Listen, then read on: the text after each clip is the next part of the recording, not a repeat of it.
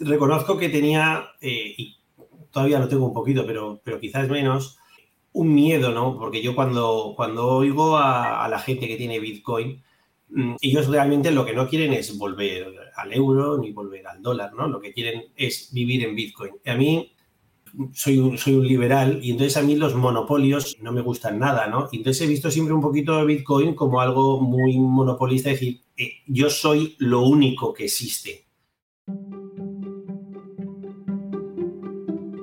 Hola, ¿qué tal? Os habla Lunaticoin y bienvenidos a mi podcast.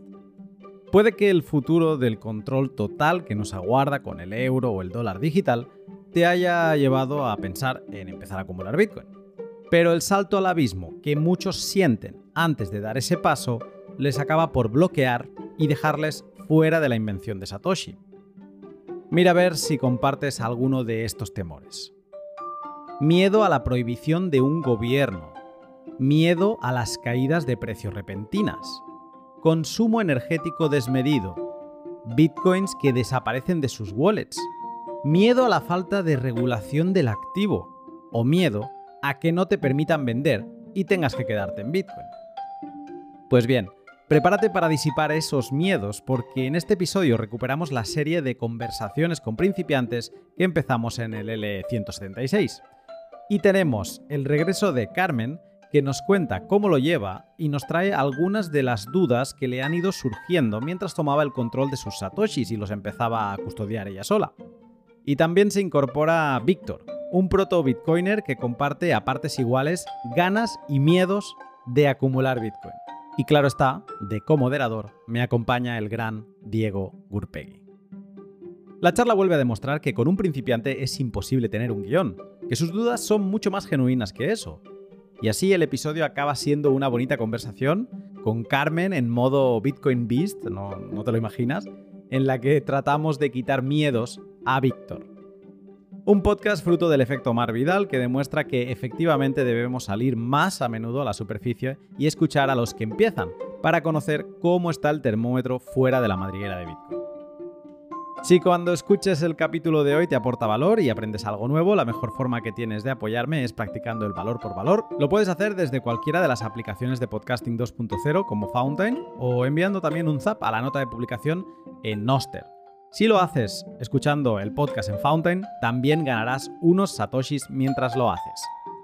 Esta semana pasada el contravalor más grande que he recibido ha sido un bustazo de AnonSats, que me lo ha hecho llegar vía Paynim. Muchísimas gracias AnonSats por ese súper contravalor que me hiciste llegar y por la conversación que estuvimos teniendo en privado y por el mensaje que me hiciste llegar. En las palabras finales del pod te contaré mucho más sobre cómo ha ido el valor que he recibido la última semana vía Lightning con todos los mensajes que he ido recibiendo. Antes de dejarte con el pod, una mención rapidísima para dos de mis sponsors que junto a mis Patreons hacen posible la producción de este podcast y que hoy vienen con información para principiantes. Una de las dudas más comunes cuando te empiezas a interesar por Bitcoin es ¿dónde lo compro? Mucha gente acaba optando por casas de cambio centralizadas donde en teoría lo hacen todo más fácil. Pero la verdad es que desde 2017 se ha complicado un montón. Te piden toda tu información personal, incluso con selfies sosteniendo tu carnet de identidad, rellenar formularios indicando en qué trabajas e incluso subiendo recibos de electricidad o agua para demostrar dónde vives. Luego también acabas teniendo problemas con el banco porque no le gusta que envíes dinero a esas cuentas, a las de las casas de cambio, y acaban por generarte un cabreo monumental. Hay unos valientes que por convicción acaban descubriendo la forma que realmente acaba siendo más sencilla, que es ir a la web de hodelhodel.com, donde particulares de todo el mundo publican sus ofertas de compraventa de Bitcoin y la plataforma lo único que hace es asegurarse de que nadie se vaya a ir con lo que no es suyo. Así de simple. Y ahora además con una interfaz de publicación renovada que hace que el publicar ofertas sea facilísimo y muy agradable. Si quieres comprar Bitcoin sin ceder datos personales, sin ceder la custodia y sin que nadie sepa lo que estás haciendo con tu dinero, hodlhodl.com es tu destino. Y otra de las grandes dudas que me llegan es, vale, pero ¿y cuando quiera vender qué? Pues aparte de la opción evidente, que sería ir a hodl y publicar una oferta de venta, tienes otra salida, además súper sencilla, que es ir a Bitrefill. Bitrefill.com es la web de una empresa sueca, pero que tiene alcance global que lo que te ofrece son tarjetas regalo de cientos de establecimientos. Cuando quieres vender algo de Bitcoin, puedes hacerlo pagándote algo que ya ibas a pagar igualmente, como podría ser una compra en Amazon, llenar el depósito de gasolina en Cepsa o la compra en Carrefour o Día. Todo desde Bitcoin o Lightning y sin preguntas de más. Bitrefill tiene opciones concretas para cada país del mundo, como por ejemplo tarjetas de recarga móvil que cambian según la ubicación, así que te animo a que consultes bitrefill.com y te sorprendas con todo lo que puedes pagarte con Bitcoin. Ahora sí, prepárate para una gran charla de principiantes. Sin más, te dejo con el pod. Buenas tardes, Carmen. Buenas tardes, Luna. Muy contento de que vuelvas a estar aquí. Gracias, un placer volver a estar con vosotros. Aprovecho y saludo a nuestro nuevo invitado. Víctor, buenas tardes. Hola, buenas tardes, ¿qué tal? Muy bien, también con ganas de poder charlar contigo y de conocer un poco tu experiencia. Y Diego, buenos días. Gracias por los buenos días. Buenas tardes, Luna. Volvemos no sé si un mes y medio después, aproximadamente mes y medio, dos meses, de la primera edición, Irina no se une hoy a nosotros, ha tenido semanas ajetreadas y digamos que no ha podido seguir avanzando, pero esperamos poder volver a contar con ella en alguna próxima edición para ver cómo lo lleva. Pero sí que tenemos a Carmen. Eh, Diego, no sé tú cómo lo ves, pero yo tengo muchas ganas de que Carmen nos cuente eh, cómo lo lleva después de la última charla, que no, no veas muy expectante. tengo muchas ganas, la verdad, y de escuchar a Víctor también. Eh, yo vine a aprender, igual que el, que el pod anterior. De hecho, en este, en el pod anterior teníamos un guion, en este tenemos algo de guion, claro, pero no hemos trabajado tanto como la última vez porque ya nos dimos cuenta de que esto va como va. Así que yo como tú me pongo a la escucha y recuerdo que este pod eh, está pensado para ver hacia dónde van los pensamientos de una persona que empieza en Bitcoin, que digamos que los que llevamos ya unos cuantos años, pues no nos damos cuenta, pero nos hemos alejado de esas dudas, de esas inquietudes iniciales, y entonces estos posts nos sirven para bajarnos a la tierra, para moderar nuestro lenguaje y para ver qué es lo que realmente preocupa para alguien que se ha planteado en algún momento empezar en Bitcoin y como le pudo pasar a Irina, pues eh, le generó rechazo en algún punto y no lo hizo, o como le pasó a Carmen, pues bueno, se fue dejando llevar por las vías más fáciles y aquí la tenemos de nuevo que ya, ya veremos. Pero eh, quiero preguntarte a ti, Víctor, ¿qué sabes de Bitcoin y qué te sugiere cuando escuchas esto de Bitcoin? Pues yo mucho no sé. La verdad que me gustaría saber más. Eh, no sé mucho. Eh, tengo un, buen amigo que se llama Paco.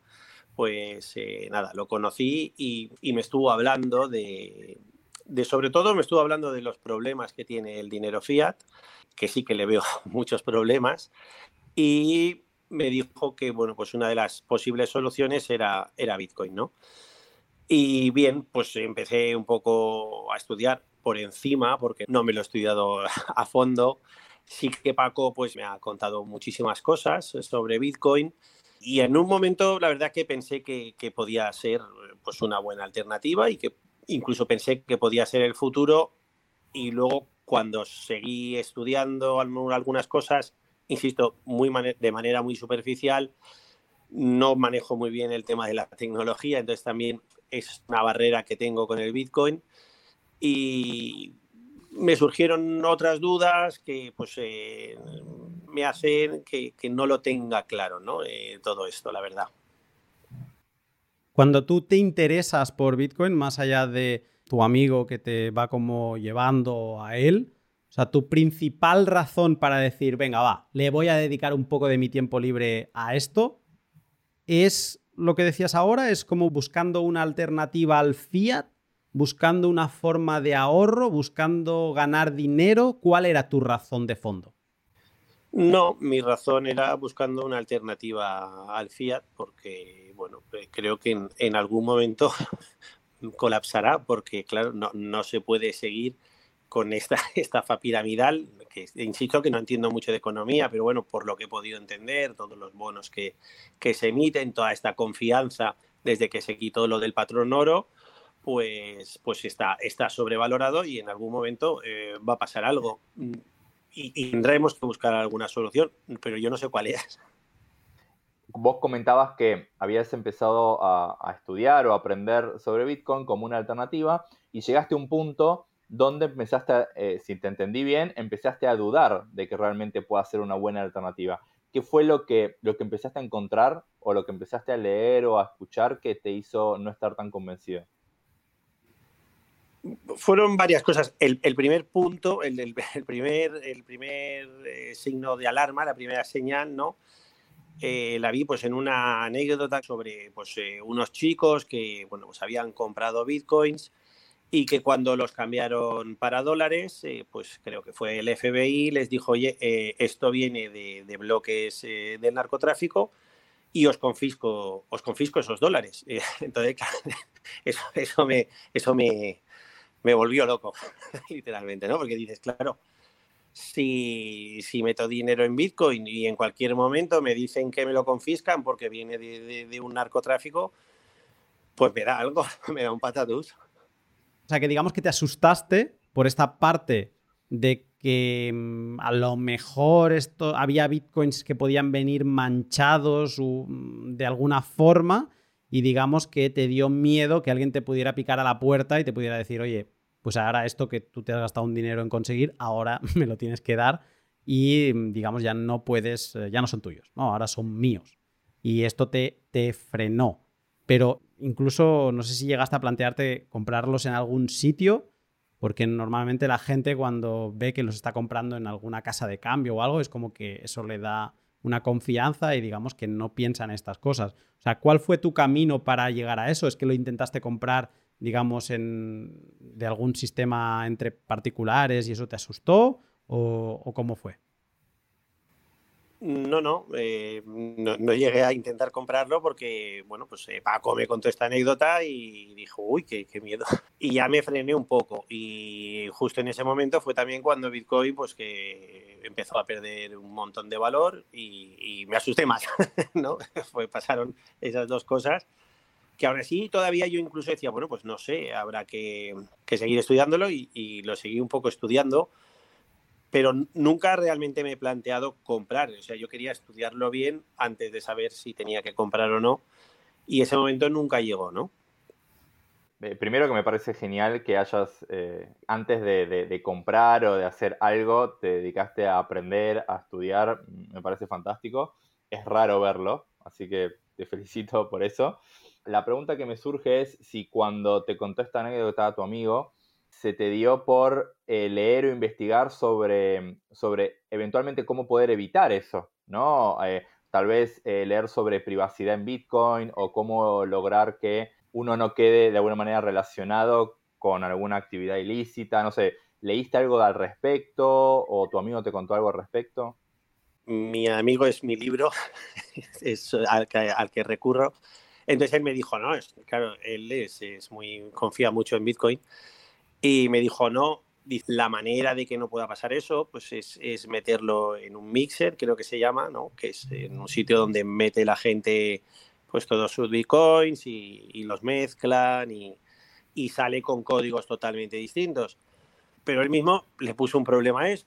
Dijo, claro, es que lo que sí que es cierto es que hay algunas exchanges que ya no admiten el dinero que viene de, los mixers. Yo no sé si hablo bien la terminología, pero supongo que me estaréis entendiendo vosotros sí. Entonces, claro, pues lo mismo, ¿no? E igual que ahora unos exchanges no te, aceptan dinero o bitcoins que vengan del mixer, pues en cualquier momento te pueden no aceptar eh, por cualquier otro motivo. Es otra cosa que me frena porque dices, claro, si, si, si en cualquier momento dicen, oye, no, si viene de aquí no te lo acepto, si viene de allá no te lo acepto, qué lío. me encanta el testimonio de Víctor porque me recuerda un poco a Irina en la parte de empezar con cierto conocimiento que acaba siendo bloqueante, ¿no? Y en esto, Carmen, por ejemplo, fue como más a tiro hecho, casi, voy a decirlo así, pero casi sin pensarlo. Y yo entiendo que había mucha reflexión detrás, pero fue como un, bueno, yo voy a conseguir Bitcoin y a partir de ahí ya voy a seguir estudiando, ¿no? Y en este caso, aquí vemos cómo hay demasiadas cosas que están sucediendo que además son ingredientes, es como un cadáver exquisito, ¿no? Donde estos ingredientes están seleccionados muy bien al azar para construir un, miedo bloqueante y que digas, no, no, a ver, claro, es que te ponen todo esto sobre la mesa y dices, no, no me muevo. Porque me, sorprende mucho, la Bitcoin siempre sale a relucir una palabra que es la eh, resistente a la censura. Y con siendo resistente a la censura, eh, entonces mm, todo este miedo, por ejemplo, ¿no? El de inicio que él tenía de no, es que van a venir y me lo van a quitar. No, esto no puede suceder. ¿no? Esto no, no puede suceder así. ¿Vale? Luego podemos hablar de qué, narices es esto de un Bitcoin manchado, si esto existe, si no existe, o a quién le interesa que esto exista. Pero me, me parece como curioso esta. Primera, que mucha información es bloqueante. Y dos, que se haya escogido ciertos ingredientes, pero no los potentes para que uno diga, bueno, esto que me dicen tiene sentido quizá en una parte, pero en otra parte no tiene sentido. No sé qué te parece, Diego. Sí, sí, estoy de acuerdo. Es verdad que, digamos, eh, eh, el camino que uno seguiría, ¿no? Yo me pongo en tu lugar, Víctor. Eh, uno empieza a, empieza a encontrar con estos obstáculos, estos potenciales problemas. Entonces, si realmente está interesado y quiere leer más o entender más, empieza a avanzar, avanzar, y, tal vez después de un tiempo terminás en una, en una etapa donde decís, bueno, tengo estos cinco problemas distintos y la forma de eh, utilizar Bitcoin sorteando estos problemas es haciendo estas 10 cosas diferentes y te encontrás en una situación donde es todo muy complicado, digamos, tenés que aprender demasiado y la barrera de entrada ya se vuelve muy alta. ¿no? Entonces, eh, me, imagino que eso es lo que puede estar pasando. me preguntaba, me surgían como dos preguntas, pero voy a ir por la primera, para vos, Carmen, si esto que comenta Víctor son cosas que, vos también se te cruzaron por la cabeza, que, las viste como potenciales problemas. No, es que en mi caso el acercamiento al Bitcoin fue muy distinto. O sea, a mí también un amigo, ¿no? Parece que siempre estas cosas te, te vas de la mano de, alguien. Entonces, un amigo lo que sí me habló, él invertía en criptomonedas. Entonces, me habló de las criptomonedas en general eh, como, un, como un tipo de inversión. Entonces yo empecé a acercarme a las criptomonedas para informarme cómo funcionaban y ver si me interesaba invertir o no.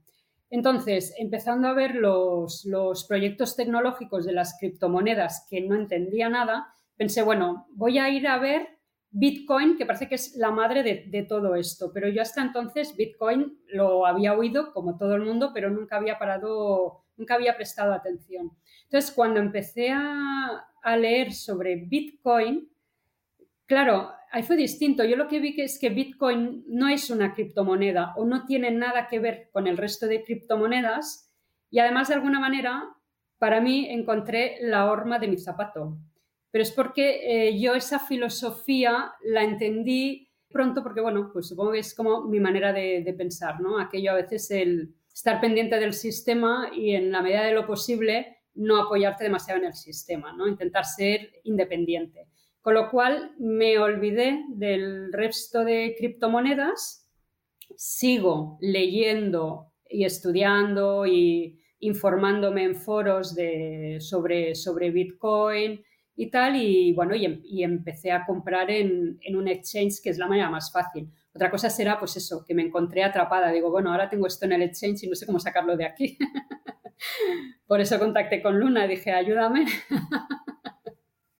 Esto está muy bien porque hay varias cosas y yo de, escucharos, también pasó en el último pod, ¿no? O sea, por un lado tenemos a Bitcoin en el imaginario como esta cosa antisistema, como esta cosa que es incontrolable, como esta, este sitio donde nos vamos a ir a refugiar cuando todo reviente.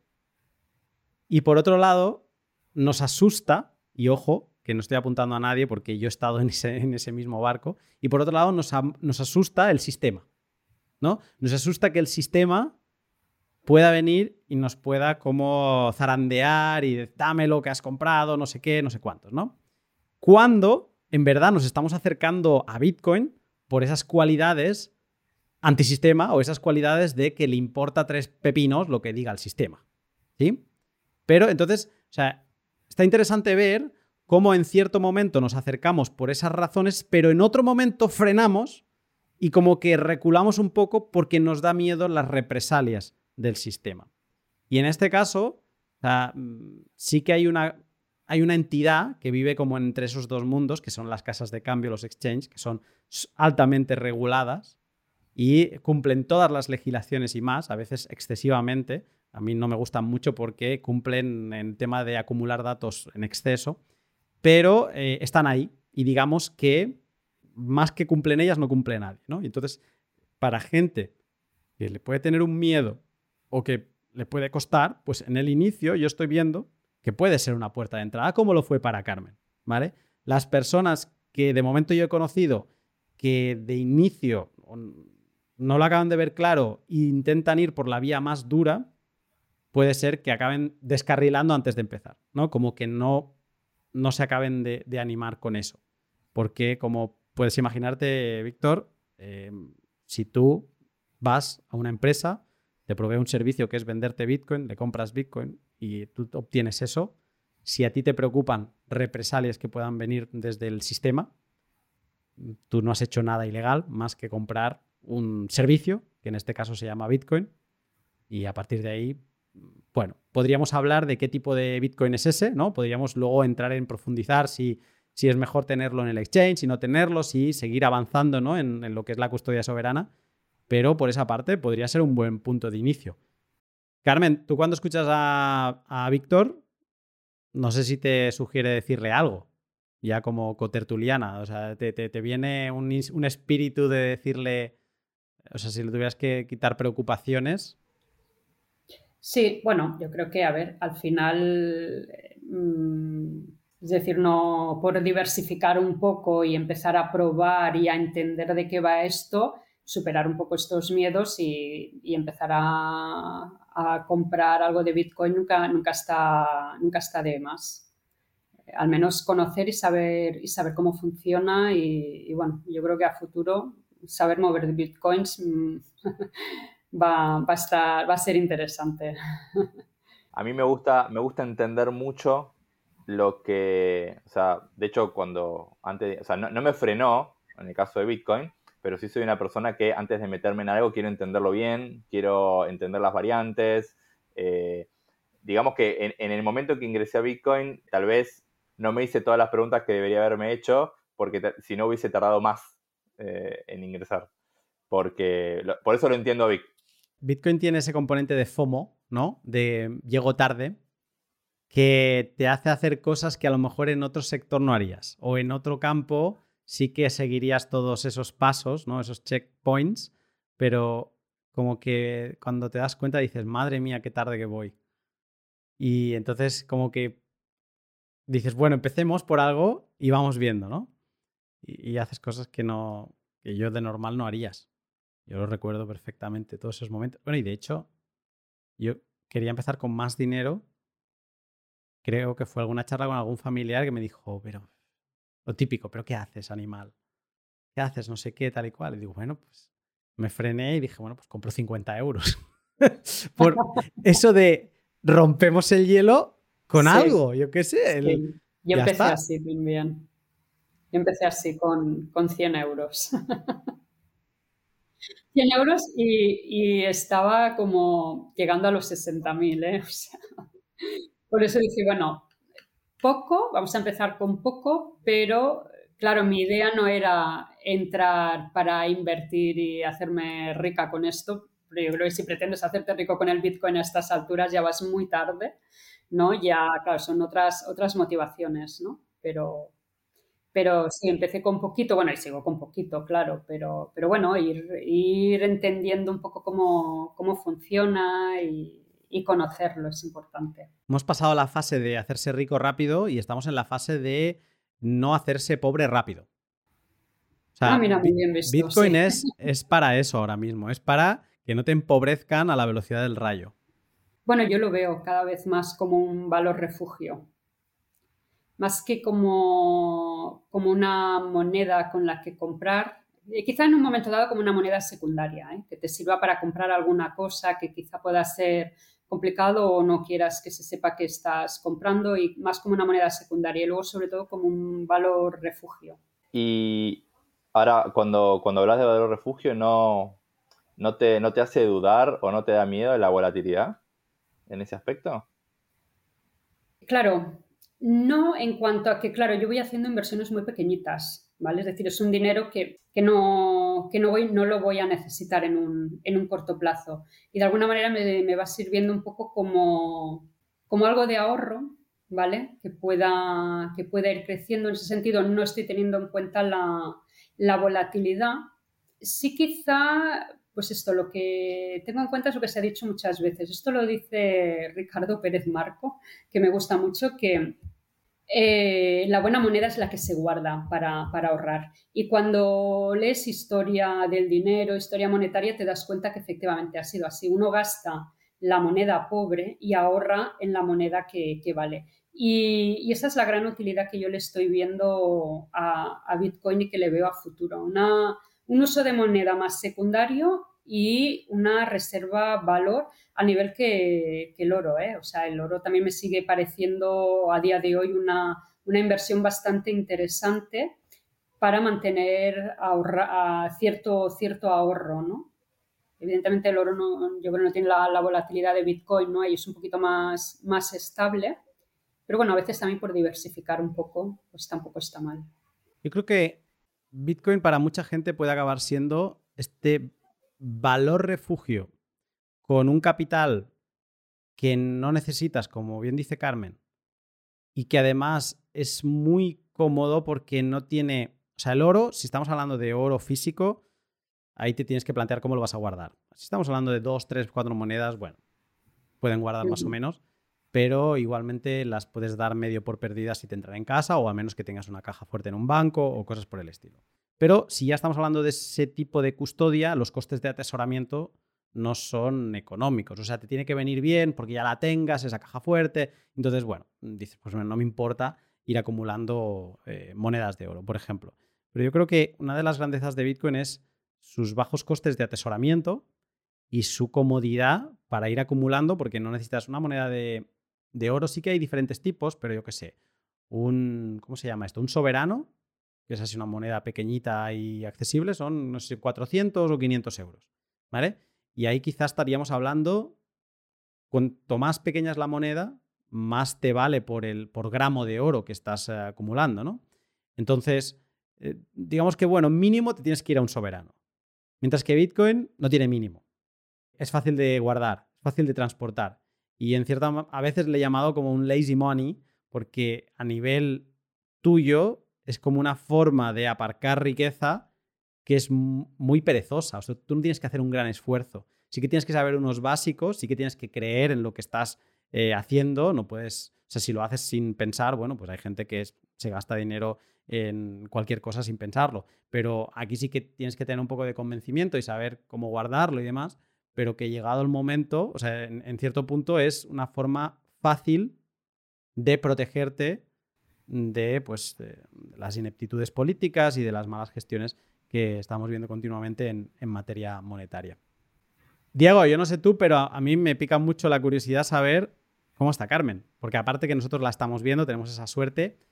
Yo sé que ha evolucionado. En el último pod, Carmen estaba en una situación de que había comprado algunas fracciones en un exchange pero ahí estaban y digamos que nosotros veníamos con tres puntos, ¿no? Todo, toda persona que quiera empezar a acumular Bitcoin necesita una, querer, ¿no? Ese sería el punto cero. Pero luego, uno, una aplicación donde poder gestionar sus monedas, que será una wallet. Después, un sitio donde poder rellenar esa wallet y donde poder comprar, ¿vale? Es el punto número dos. Y luego, punto número tres, era el, bueno, ¿y cómo respaldo yo bien esa wallet de software por si se me pierde el móvil o lo que sea, para que yo pueda recuperar lo que tenía ahí guardado? Porque eso para mucha gente es un, es un gran misterio. Esos eran los tres puntos. Solucionando o teniendo medio claros estos tres puntos, como que ya puedes entrar sin sufrir tanto. Y Carmen nos dijo, bueno, yo es que no soy tanto, o sea, a mí mi problema es que yo no, yo no entiendo qué es esto de sacarlo de un exchange, ¿no? De, tomar la custodia, de, de, tener yo las monedas. Carmen, ¿cómo ha ido esto? Bueno, ha ido, ha ido bien, ha ido bien. Ahora lo tengo, bueno, he podido sacar parte, parte de, los bitcoins que tenían un exchange centralizado y lo he hecho a través de una, wallet, una, hot wallet. Em, de hecho, bueno, no sé qué tal estoy haciendo la custodia en la Hot Wallet. vale, yo tengo algunas dudas que, os voy a preguntar. Claro, lo primero de todo, es decir, em, en el momento en que eh, yo los bitcoins que compro en un exchange centralizados me los llevo a una wallet, ahí podemos decir que, y es una hot wallet, ¿vale? Como la entendemos. Ahí podemos decir que estoy cumpliendo con esa máxima not your keys, not your bitcoins. Es decir, ¿es, suficiente la custodia en una hot wallet? Tú tienes tus claves. En una hot wallet tú tienes las claves. Tú eres la propietaria de esas claves. Nadie más tiene eh, ese conocimiento. Sí que por cómo es el mundo digital, podría haber dudas de que a lo mejor tu móvil tiene un virus, ¿no? Para que todo el mundo lo entienda y que alguien más pueda haber accedido a esas claves. Pero si todo está correcto, vamos a poner, o sea, gente, por ejemplo, que es de Apple y que solo se descarga las cosas desde la App Store y que digamos que no ha hecho, no ha hecho ningún desvío en el camino de utilizar las cosas como quiere Apple que las utilice, pues con bastante seguridad puede estar tranquila, ¿vale? Esa persona.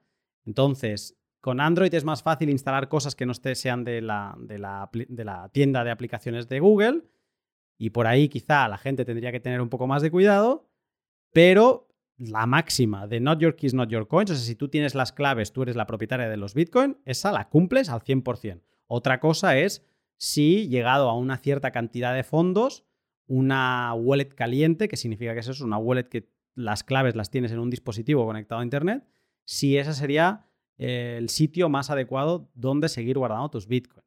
Nosotros con Diego habíamos dicho siempre uno, dos salarios mínimos, a partir de ahí empiezate a plantear el subir el nivel de seguridad, ¿vale? Yo creo que, ¿por qué? Porque es una cantidad que en el peor de los casos, si te da la mala suerte que te toca a ti, bueno, pues mira, lo siento, pero has perdido un salario de ahorro, ¿vale? Mm, porque, digamos, no quisiste dar el paso antes, ¿no? Que hay mucha gente que también que quiere tener el gran dispositivo de seguridad antes de empezar. No hace falta, lo importante es empezar. Y a partir de ahí ir dando pasos. Entonces, yo te diría que sí, que en ese, en ese lado cumples, que son cosas distintas. El, una mayor seguridad con el hecho de tener las claves privadas o no tenerlas. Claro, pero mira, fíjate que también cuando yo activé la Hot Wallet, em, que sigues una serie de pasos para conseguir eh, las claves, ¿no? Eh, claro, me ofrecía un kit de emergencia que tenía que guardar en la nube. Claro, dudé mucho si hacerlo, justamente por lo que tú dices, ¿no? Pensé, bueno, es que a lo mejor estoy elevando mi exposición si lo tengo que, llevar a la nube. Y, dudé, dudé bastante en si convenía es o no ese kit ¿no? La wallet que has utilizado. bueno, sí, es Moon. Es Moon.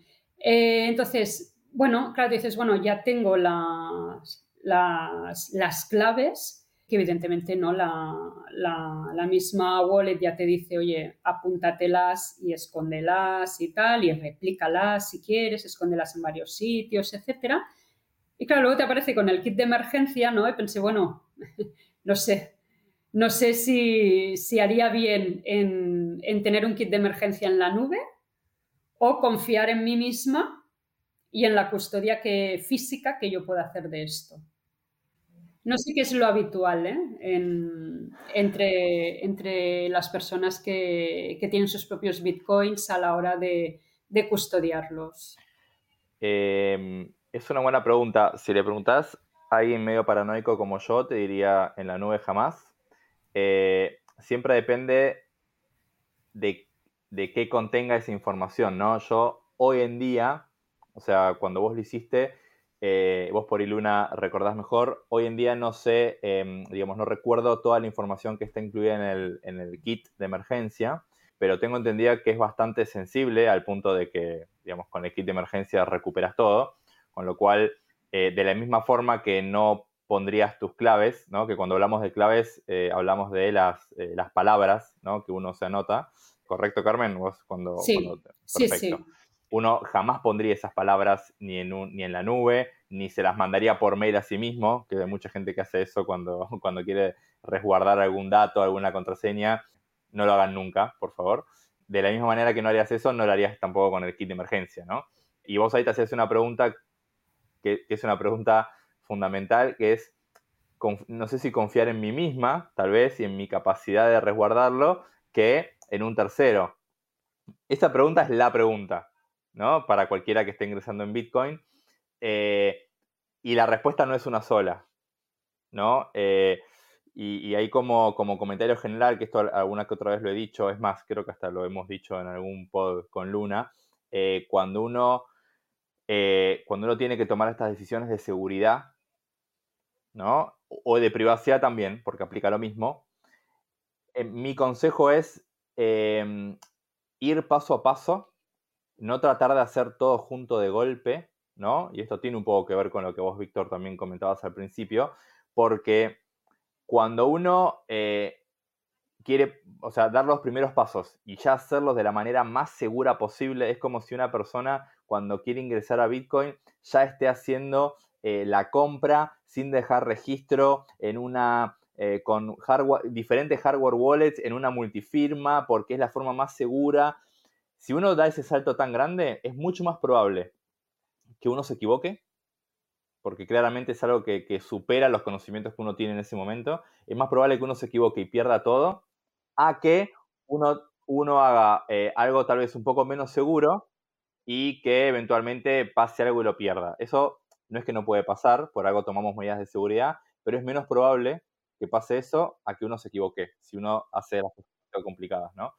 Eh, entonces creo que la pregunta que vos te hacías es muy buena y ahí ahí por hecho te pregunto a vos, ¿no? O es como para preguntarte a vos misma, si vos te crees en condiciones tal vez de resguardar, por ejemplo, ese, ese kit de emergencia impreso, por ejemplo, ¿no? Eh, en lugar de subirlo a la nube. Sí, bueno, yo en cualquier caso efectivamente opto por, por guardarlo yo, custodiarlo, custodiarlo yo. Espero que estés disfrutando de esta conversación fresca de Miedos Bitcoiners. Te interrumpo un momento para hablarte de dos de mis sponsors con los que podrás regalarte calma y vivir más tranquilo con el mejor valor que ha conocido el hombre. CoinKite es la empresa con sede en Canadá, activa desde 2011, que es muchísimo en Bitcoin, y que es la productora de los dispositivos más icónicos para resguardar con seguridad tus Bitcoin. Su buque insignia, la Colcar Mark IV, una billetera física que recomiendo desde ya a todo usuario principiante avanzado o un usuario intermedio con ganas de dar el paso y aprender mucho más Bitcoin, pues esta semana ha sido relanzada en cuatro nuevos colores. Al conocido blanco translúcido se le unen el verde tóxico, el naranja Bitcoin, el azul frío y el rosa pinco. Una buenísima oportunidad para subir el nivel de seguridad de tus Bitcoin con toda tu personalidad. Pero si eres de los que está empezando y todavía te intimida un dispositivo como Colcar, CoinKite también produce TapSigner, la billetera fría mínima ideal para todo el que empieza en Bitcoin y con la que evitarás de todas todas ninguna posibilidad de robo remoto online, ¿no? de Bitcoin que custodies en tu teléfono. Sobre TapSigner publiqué un análisis extensísimo en mi blog, así que si te pica la curiosidad, puedes echarle un vistazo primero ahí o ir directamente al link de CoinKite y degustar visualmente, porque es una delicia, todo lo que pueden ofrecerte. Y BTC Prague, el evento más grande de Bitcoiner de toda Europa, que sucederá entre el 7 y 10 de junio en la bonita ciudad de Praga. A las puertas del verano, tales como Michael Saylor, Rockstar Depp, Robert Bredlov, Jameson Lop o un servidor, nos reuniremos en la capital de la República Checa para hablar de Bitcoin en base a cuatro pilares. El pilar de la comunidad europea de Bitcoin, el pilar de Bitcoin como herramienta de libertad, el pilar del potenciador que es el open source y por último, Bitcoin como buen dinero. En la parte comunitaria estoy trabajando con Carleato en hacer un side event en español para todos los que asistáis. Así que si te gustaría participar, te agradecería que me lo hicieras saber por cualquier canal de comunicación y así también iremos reservando un espacio acorde.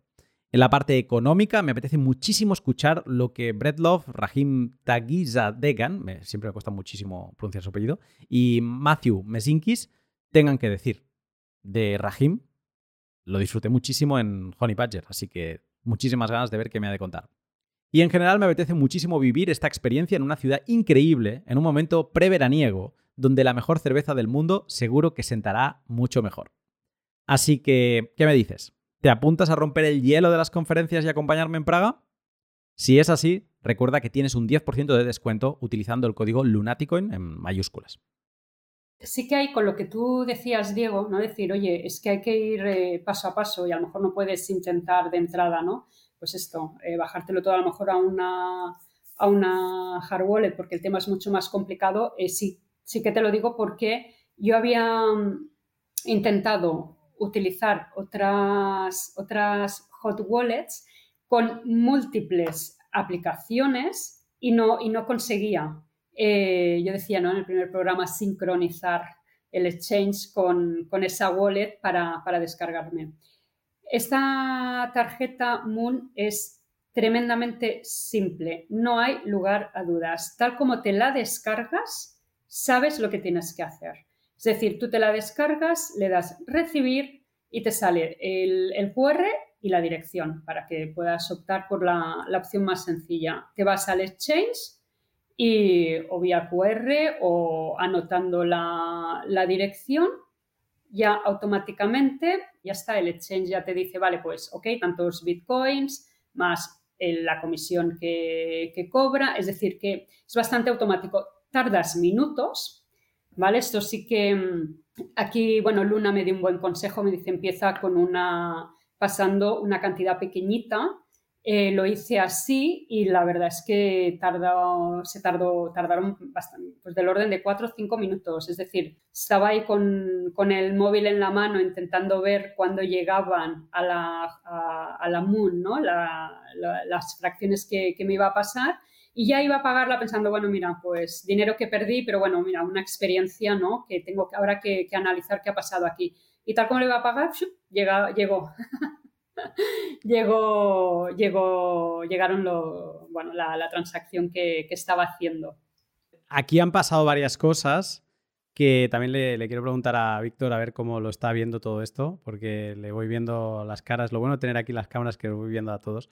Y es que primero, cuando trabajas con un exchange centralizado, no trabajas con Bitcoin, sino que estás trabajando con una empresa que ellos tienen tus Bitcoin, ¿no? Que ahí es donde tú ibas a decir antes lo de la frase esta de not your keys, not your coins, que es que si tú no tienes las llaves, en verdad no tienes Bitcoin, pues es exactamente eso. Cuando tú lo tienes en una casa de cambio, aunque tienes el derecho y por ley tú tienes unos Bitcoins ahí, si ellos se van con los Bitcoin, como Bitcoin es incensurable y demás, ya está. O sea, no, les van a poder obligar a que te los devuelvan. Incluso los han podido perder en una mala operación que hayan hecho. Y mm, cuando tú los retiras, tú le estás diciendo a ese tercero, oye, quiero enviarlos aquí. Pero primero, hay un tiempo en que ese tercero está procesando la orden. Y que seguramente es el tiempo que tú tuviste que esperar. Porque luego, una vez se ha procesado, hay otro tiempo que es el tiempo de confirmación de las transacciones, que es que la transacción ha llegado a una parte de la red de Bitcoin, pero todavía tiene que consolidarse, ¿vale? Tiene que minarse, tiene que sumar confirmaciones que se llaman. Lo que pasa que una wallet como Moon ya te indica cuándo está en este proceso de confirmación. Entonces, que a ti no te apareciera en ninguna mm, parte de la wallet, seguramente era porque el exchange todavía es que no había procesado ni tu orden de retiro. Tú le habías dado, pero el exchange no, no había hecho eh, nada de esto. Eh, Víctor, mm, claro, aquí estamos tocando lo que es como la primera parte, bueno, primera y segunda. La segunda es dónde conseguirlos, ¿no? La primera es empezarte a relacionar con lo que sería el software que te permite guardar y luego enviar y recibir eh, Bitcoin. Mm, todo esto que está diciendo Carmen, que además como quien dice, se está poniendo en esto desde hace apenas pocos meses. ¿Suena lógico? ¿Suena entendible? ¿Suena chino? No, yo lo, veo todo bien, lo he entendido todo bien y de hecho coincido con Diego, ¿no? Cuando ha dicho, pues claro, eh, hay que empezar poco a poco porque si, quieres eh, ir a tope sin haber empezado, pues es muy difícil, ¿no? Es como si quisieras subir al Everest sin haber subido nunca a un monte de 2.000 metros, pues es, un poco difícil y complicado. O sea que yo todo eso lo veo bien, pero sigo teniendo siempre el problema de decir, claro, si quiero salir de Bitcoin y, entonces me llega el FBI y me dice, no, te confisco esto, o lo que es peor, ¿no? Si en algún momento quiero salir, eh, quiero, quiero volver al, euro, quiero cambiar bitcoins por euros o, por el euro digital, que parece ser lo que va a ocurrir, eh, ¿quién me asegura a mí que el gobierno, que todos sabemos que, ama los impuestos y que ama ser intervencionista, no me va a decir, oye, pues eh, te, voy a coger unos impuestos de aquí porque esto no está regulado, tal, cuando haga ese cambio, cuando cambie bitcoins por euros, ¿no? Que para eso no me hace falta saber eh, todo, Quiero decir, esto no es subir al Everest, yo solamente me preocupo en cómo voy a bajar. subir es muy complicado, ya veremos cómo subo, no, lo sé, pero cómo bajo. Y, lo que veo es que, la subida eh, existe y, hay mucha gente muy bien formada y hay muchos mecanismos para poder subir al Everest, que es eh, entrar en Bitcoin y tener todo el conocimiento, pero ¿cómo voy a bajar de él? Porque bajar de él es al final volver al sistema, como dices tú, y en cualquier momento pues te pueden intervenir, ¿no? Nadie te asegura que no te vayan a intervenir. Me encanta lo que has dicho, has traído un tema que para mí es estrella y creo que no lo hemos tratado todavía.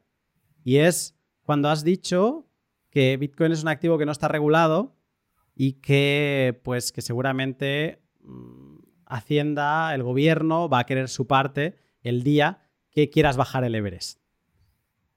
Déjame decir aquí que Bitcoin está muy regulado.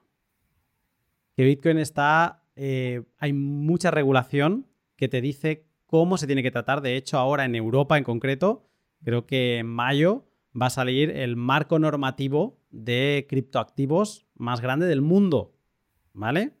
Entonces, esto es como una falsa creencia, que es lógica, porque parece que está como tan al margen de la ley, como que incensurable, bla, bla, y parece que no lo puedes frenar de ningún tipo, que parece que no esté regulado. No, no, está muy regulado y además está muy claro el, cómo se pagan los impuestos, que eso no significa que el gobierno de turno siempre quiera ir a más, ¿no? Y que hoy te pide unos impuestos y que mañana pues se pueda inventar otro, ¿de acuerdo? Pero a día de hoy es muy claro y además tú si, yo qué sé, compras 100 euros de Bitcoin y sales con 100 porque Bitcoin no se ha movido, no tienes que pagar ningún impuesto.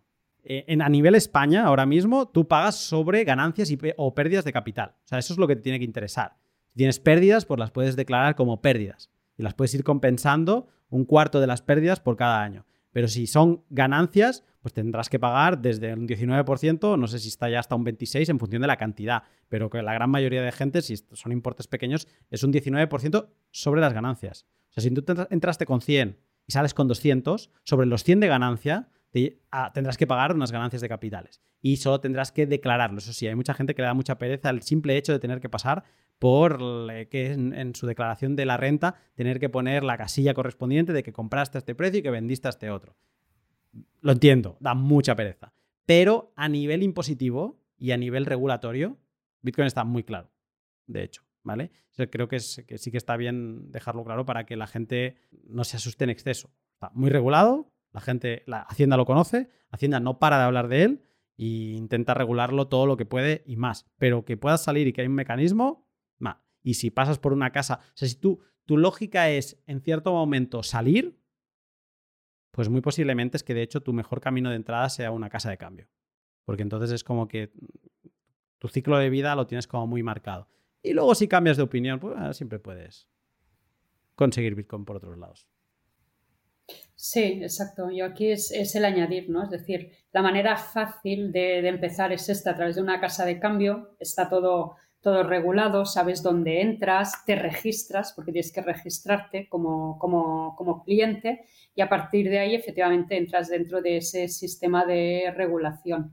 Claro, eh, aquí una vez empiezas ya a manejarte en el terreno, pues cada tienes alternativas ya fuera de lo que es un, un exchange centralizado, una casa de cambio.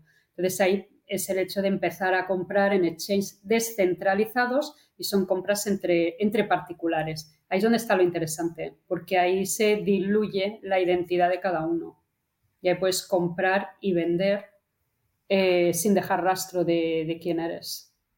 Y, ojo, eh, que no se trata de no dejar rastro porque sea delincuente para nada, es sencillamente que uno tiene que ser soberano de su privacidad, ¿qué más les da a los demás? No, no, lo podría haber dicho mejor. Yo tampoco. sea, en esto Carmen lo ha definido a perfección. Creo que eh, escuchar a Víctor está muy bien porque yo me veo a mí mismo en él hace unos años atrás y es como... Yo empecé por un exchange centralizado y ojo que entré por el precio. O sea, yo entré porque el precio de Bitcoin se empezó a ir muy loco. O sea, para mí muy loco es que llegó a 2.000 dólares y dije, ¿qué, está pasando aquí? Eh, esto no era una estafa, ¿cómo vuelve a estar aquí? Si en 2013 yo ya lo descarté esto porque llegó a 1000 y me pareció un bulo y se fue al suelo, eh, ¿cómo puede ser que ahora esté a 2000 otra vez, no? Y entonces entré por, atraído por el precio, por la volatilidad, y luego lo que pasa que es que te vas dando cuenta, y esto es como un super, Bitcoin es un superpoder, Y cada vez que lo tienes, tú empiezas pues por el sitio más fácil, pero poco a poco lo vas teniendo y de golpe lo tienes en tu wallet y de golpe te das cuenta de que puedes hacer una transacción mucho más fácil que lo harías con PayPal o con Visa. Esto la gente a veces no, no, no se lo cree, pero es que es así. Yo pago mi, por ejemplo, mi proveedor de VPN, lo pago con Bitcoin. Y es mucho más rápido, mucho más indoloro que tener que estar sacando una tarjeta o tener que hacer el login de PayPal que me envíen el segundo factor a mi móvil, que, o sea, es que es mucho más rápido y es mucho más cómodo. Y encima nadie me tiene que estar haciendo preguntas ni nadie sabe qué VPN estoy consumiendo o no. ¿no? Entonces, poco a poco es como que vas dando vas entendiendo cuál es el superpoder de Bitcoin. Y entonces luego llegan otras preguntas. Ostras, si yo lo compré en un exchange centralizado y ahora estoy haciendo compras en las VPNs y tal, el exchange centralizado puede saber que yo estoy haciendo las compras, ¿no? Y eso, esas preguntas, que igual que tú ahora tienes algunas, Víctor, que te bloquean a entrar, yo creo que están muy bien, pero esas preguntas luego en un futuro te llevan a preguntarte, pues bueno, pues a lo mejor quiero comprar Bitcoin en otro sitio para que no se sepa bien lo que estoy haciendo o dejando de hacer, ¿no? Entonces creo que es un proceso. Creo que no, la gente no se va a agobiar, pero creo que, se llega. Eh, pues, eh, Luna, no, a mí me, ha gustado eh, toda la explicación que has dado, sobre todo, yo reconozco que tenía, y todavía lo tengo un poquito, pero, pero quizás menos, un miedo, ¿no? Porque yo cuando, cuando oigo a, la gente que tiene Bitcoin, mm, ellos realmente lo que no quieren es volver al euro ni volver al dólar, ¿no? Lo que quieren es vivir en Bitcoin. A mí soy un, soy un liberal y entonces a mí los monopolios no me gustan nada, ¿no? Y entonces he visto siempre un poquito de Bitcoin como algo muy monopolista, es decir, eh, yo soy lo único que existe. Pero bueno, tú has dicho que, se puede salir, que está bastante regularizado. Y eso, pues me gusta, ¿no? Me gusta saber que decir, bueno, yo, yo estoy en Bitcoin, pero, pero mañana me quiero ir, eh, no sé, al, al, dólar o, a lo que sea y quiero, quiero salir y puedo hacerlo con, con libertad y, sin castigo. eso, es, fundamental. Aún así, tengo también una duda que, que sé que los gobiernos son muy intervencionistas, eh, ya sabes que, ahora la energía está muy cara y, yo no sé hasta qué punto van a permitir que, Bitcoin consuma la gran cantidad de, energía que, consume. Y sobre todo mm, que ahora hay muy poca gente usándolo y muy poca gente haciendo transacciones, pero imagínate que dices, oye, no, esto va, va a subir, va mucha gente a comprar Bitcoin, va mucha gente a usarlo de manera diaria, claro, se va a gastar una cantidad de energía enorme que, que, no sé de dónde va a salir o lo que es peor, no sé si hará subir el, precio de, la energía de, los hogares de muchos eh, ciudadanos. Por lo tanto, mi temor es que entonces el gobierno dice, oye, no, se acabó, se acabó Bitcoin porque, porque estáis fastidiando la, energía del mundo. Esta pregunta es para Diego. me, estabas mirando con cara de, vas a responder esto. Eh, me, deja pensando todas las dudas y los miedos que te surgen, Víctor, porque de hecho es muy interesante. ¿eh?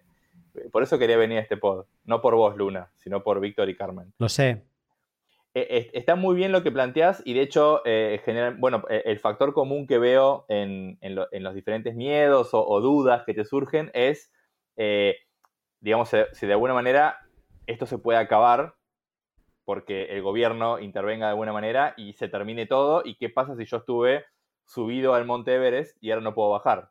O sea, de hecho, tanto el miedo de que te intervengan porque, no sé, rastrearon alguna actividad ilegal o que un día de mañana lo prohíban o que el día de mañana prohíban la minería y se termine Bitcoin, por ejemplo, porque no lo dejan consumir energía. Son miedos válidos, lo que yo podría responder a eso, podría responder un montón de cosas que se me ocurren, pero a ver, creo que en estos 14 años ya que, que, Bitcoin existe, digamos, superó varios umbrales donde e, en otros, por ahí hace, hace 3 años, hace 5, hace 10, también existían estas dudas. Bueno, ahora eh, de repente Bitcoin se está haciendo demasiado conocido, es un peligro, lo van a prohibir, van a prohibir eh, la transacción en las minerías, la custodia, y la realidad es que el crecimiento en adopción en consumo de energía, en un montón de cosas, fue creciendo. Incluso fue, todo eso fue creciendo a niveles que en otras épocas decían que iba a ser demasiado y, lo superamos. Eh, ¿Qué quiero decir con esto? El pasado no es, no es predicción de futuro, ¿no? O sea, que algo haya pasado antes no quiere decir que la tendencia va a seguir igual, pero por lo menos creo que nos deja un poco más tranquilos. También hay que pensar que este tipo de problemas, para que realmente sean un problema existencial de Bitcoin implicaría que, todo el mundo se ponga de acuerdo, ¿no? Históricamente el mundo eh, a, nivel global, a nivel de las diferentes naciones... En una prohibición, dices. En una prohibición de lo que sea, prohibiciones de transacción, de minería, cualquiera de las prohibiciones o intervenciones que estamos eh, mencionando, eh, requeriría un esfuerzo coordinado global, ¿no? ¿Qué quiero decir con esto? hoy en día sucede, hace años que sucede, que hay algunos aspectos de Bitcoin que están más o menos regulados, depende del país, que están prohibidos o no prohibidos, depende del país, y la minería inclusive, ¿no? En algunos lugares está prohibida, en otros no. La ventaja que tiene Bitcoin y, el mercado que lo rodea es que al, estar parado encima de Internet no tiene fronteras. Entonces se puede ir moviendo y reconfigurando. Por supuesto que si vos, Víctor, estuvieses arriba del Monte Everest eh, en España, es mucho más sencillo bajar si en España no hay problemas que si de repente en España estuviese todo prohibido y tuvieses que transaccionar con alguien de, eh, no sé, Malasia, por ejemplo, ¿no? La ventaja es que sería más problemático, pero no tanto, porque Bitcoin vive en Internet. No es lo mismo que, transaccionar con un billete, ¿no? Que ahí sí, la distancia física puede ser un problema. Entonces, eh, yo personalmente no veo, eh, no, veo como un riesgo grande, siempre los riesgos están, pero no veo como un riesgo grande el hecho de que no se pueda bajar de ese monte, porque cada vez es más fácil bajar, porque cada vez hay más, gente interesada. Eh, a fin de cuentas, bajarse de ese monte lo que implica es conseguir una persona interesada en Bitcoin. Porque si vos no lo querés más, con que consigas una, persona que esté interesada, hasta ni siquiera necesitarías eh, hacerlo a través de, una casa de cambio, un exchange o una empresa.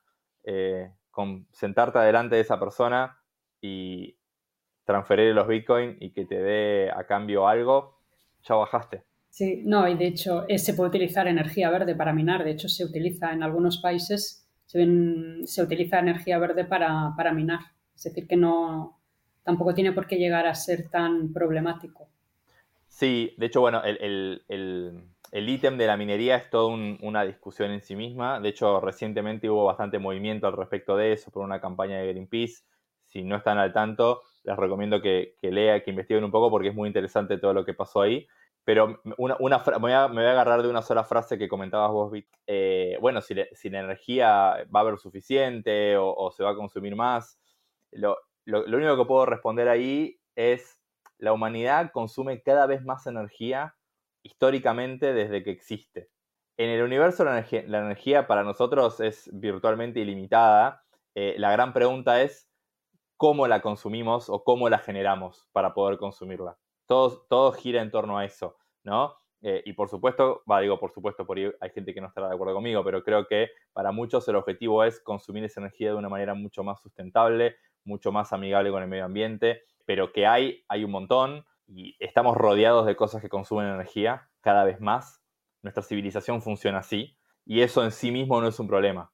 En todo caso, los problemas están en, bueno, cómo la consumimos, ¿no? Eh, como decía recién. Entonces, desde ese punto de vista también, a medida que pasa el tiempo, Bitcoin está cada vez más instalado. Tengo la esperanza de que cada vez más gente entienda por qué es importante y eso va a hacer que sea mucho más difícil prohibirlo, ¿no? Las prohibiciones no suelen funcionar y que entender por qué Bitcoin es importante te hace que no tengas que ir con vergüenza por el consumo de Bitcoin. ¿No? El consumo de Bitcoin es el que es. Igual que muchas veces hay gente que no pone en cuestión el consumo que pueda tener un ejército, porque la gente, yo qué sé, ahora imagínate que alguien se pone a discutir dentro de Ucrania, no me imagino a nadie discutiéndole el consumo energético que pueda tener su propio ejército en la defensa de su nación. ¿Vale? Sé que es un ejemplo un poco complejo, podría haber encontrado otro, pero digamos que hay cosas donde no vamos a pedirle excusas o, que nos rindan cuentas sobre qué se hace, por qué se hace ese gasto de esos kilovatios, ¿no? Entonces, el Bitcoin como tal es, eh, es ese dinero donde apolítico, donde ningún gobernante puede meter la mano. Es una manera de medir el valor en el mundo, una manera de que la gente acumule riqueza de forma sencilla sin que nadie pueda venir a expropiársela el FBI que tú mencionas, ¿no? O el gobierno de turno, como mucho, no te dejará bajar del Everest, pero no te va a poder quitar del Everest. Si tú estás en el Everest, ahí te vas a quedar. Pero en el peor de los peores de los peores casos, digamos, que a ti no te dejaría bajar del Everest. Pero eso no significa que tú no puedas utilizar a Bitcoin, ¿no? Entonces, cuando tú te das cuenta de cuál es la importancia de Bitcoin y digamos que mm, eso lo asocio, o sea, lo vas atando a las razones tuyas y de mucha gente por la que está entrando a Bitcoin, te das cuenta que el consumo energético de Bitcoin está justificado. Igual que podrías estar justificado el de cualquier otra cosa que sea necesaria. Como si alguien ahora decide que no está bien que lavemos la ropa porque considera que las lavadoras consumen mucho. Y la gente dirá, bueno, pero es que yo tengo que lavar la ropa y no voy a gastar el tiempo en lavarlo manualmente. Porque encima voy a gastar mucha más agua, etcétera, etcétera, ¿no? Entonces, digamos que entrar en eso, en que no tiene sentido, eh, eso no tendría, o sea, es muy fácilmente refutable. Y luego aparte, que cuando empiezas a rascar un poco y te das cuenta cómo funciona la minería de Bitcoin, la minería de Bitcoin busca energía de desecho, porque al final es la energía más económica. Esa energía que no se utilizaría, esa energía que se perdería, ¿vale? Por eso a veces te encuentras minas de Bitcoin en lugares remotos donde hay una fuente de energía que no se puede llevar a ningún eh, centro civilizado, porque está muy alejada. Crear la infraestructura para atender las líneas y demás sería como ilógico. Pero bueno, hay una fuente de energía, ya puede ser una pequeña hidráulica, eh, una hidroeléctrica o mm, algún pozo de gas metano que se tiene que quemar porque si no es, es, más contaminante el metano que el CO2. Entonces, pues bueno, pues si ya lo vamos a quemar, pues ¿por qué no pongo un generador eléctrico en el quemador? ¿No? Y así es como hay muchos mineros que están trabajando. Entonces, es muy fácil asociar como mayor consumo es peor para el medio ambiente, es peor para todo, pero lo que no se asocia y no se trae mucho es que Bitcoin en muchos casos es un, es un driver energético, algo que propicia que se generen más fuentes de energía porque Bitcoin te permite pagar, amortizar esas fuentes de energía con un único cliente, que es Bitcoin. Mientras que de otra forma, todas esas fuentes de energía se desperdiciaban porque tenías que crear un tendido, tenías que crear unas infraestructuras que no compensaban para tener clientes, para que te pudieran pagar toda esa infraestructura. Entonces, en el campo energético es algo como que se ha intentado utilizar mucho como arma arrojadiza contra Bitcoin, pero que cuando te pones a rascar te das cuenta que es una muy buena oportunidad.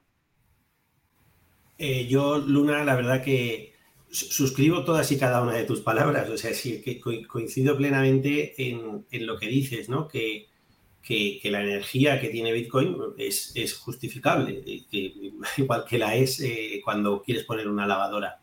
Eh, el problema es eh, la restricción que te puede hacer el gobierno, que como tú bien apuntas, te pueden decir, oye, no, pues te quedas a vivir allí.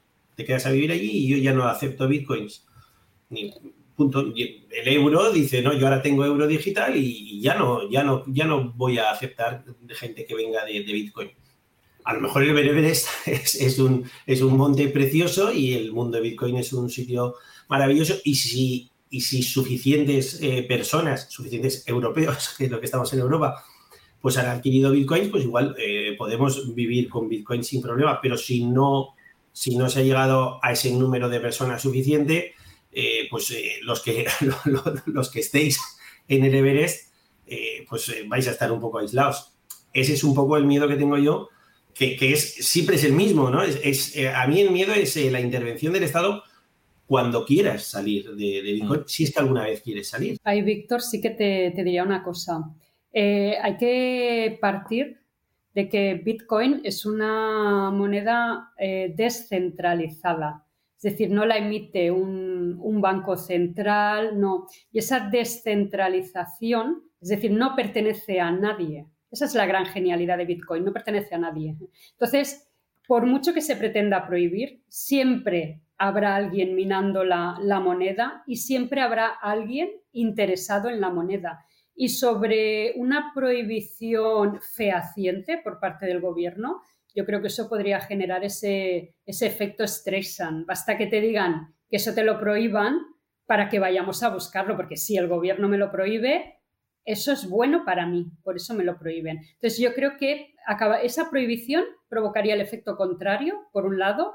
Segundo, no puedes acabar con la moneda porque es descentralizada. ¿Dónde acabas con ello? Es que cualquiera puede minar bitcoins. Entonces, bueno, yo está, o sea, eso es lo que a mí me llevó a meterme en bitcoin y eso es lo que yo creo que, vamos, no sé si te ayuda a entenderlo o, a bajar tu, temor, ¿no? Pero, pero vamos, yo lo veo así. Eh, me, me, encantó la respuesta, Carmen, la verdad espectacular, eh, porque mm, me ahorraste mucho de lo que yo iba a decir, así que fantástico. La particularidad que tiene justamente Bitcoin, como decía Carmen, de, que sea descentralizado y que nadie la controle, es que una prohibición, eh, eventual prohibición, la tendría muy difícil para hacer efectiva esa prohibición técnicamente, ¿no? Si, por ejemplo, eh, hoy en día un, gobierno em, prohíbe hacer ciertas transacciones, supongamos que no existe Bitcoin y toda la gente funciona a través de cuentas bancarias, billeteras digitales, en PayPal o, cosas similares, si un gobierno prohíbe ciertas transacciones o prohíbe eh, operar contra ciertos comercios, esa prohibición no solamente está a esa base de castigos, sino que realmente pueden obligarla, porque hablan con las empresas, hablan con los bancos, con PayPal, y tu transacción no la vas a, no tenés forma de hacerla. No, no vas a poder. Eh, mismo la confiscación, como pasó en esa famosa orden de Roosevelt en Estados Unidos, que le confiscaron a la gente el oro, lo pudieron hacer fácilmente porque la gente no la mayoría de la gente no tenía el oro en sus casas, sino que lo tenía resguardado en alguna entidad. Entonces era tan sencillo como ir y buscarlo ahí.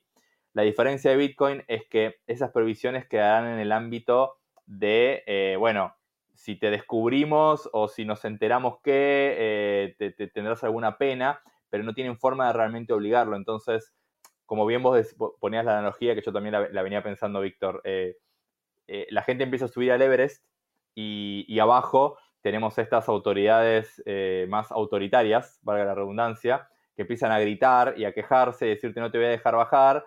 Y bueno, pero la gente puede seguir subiendo y eventualmente tenemos arriba una ciudad maravillosa donde la gente eh, puede seguir comerciando. La gran pregunta, por supuesto, Víctor, seamos realistas, ¿cuánta gente hay arriba? ¿no? Si son 10 nada más y por ahí no esté tan divertido, no esté tan bueno, pero mientras más gente siga subiendo, eventualmente habrá mucha gente arriba que puede comerciar, comprar eh, bienes, servicios, ¿no?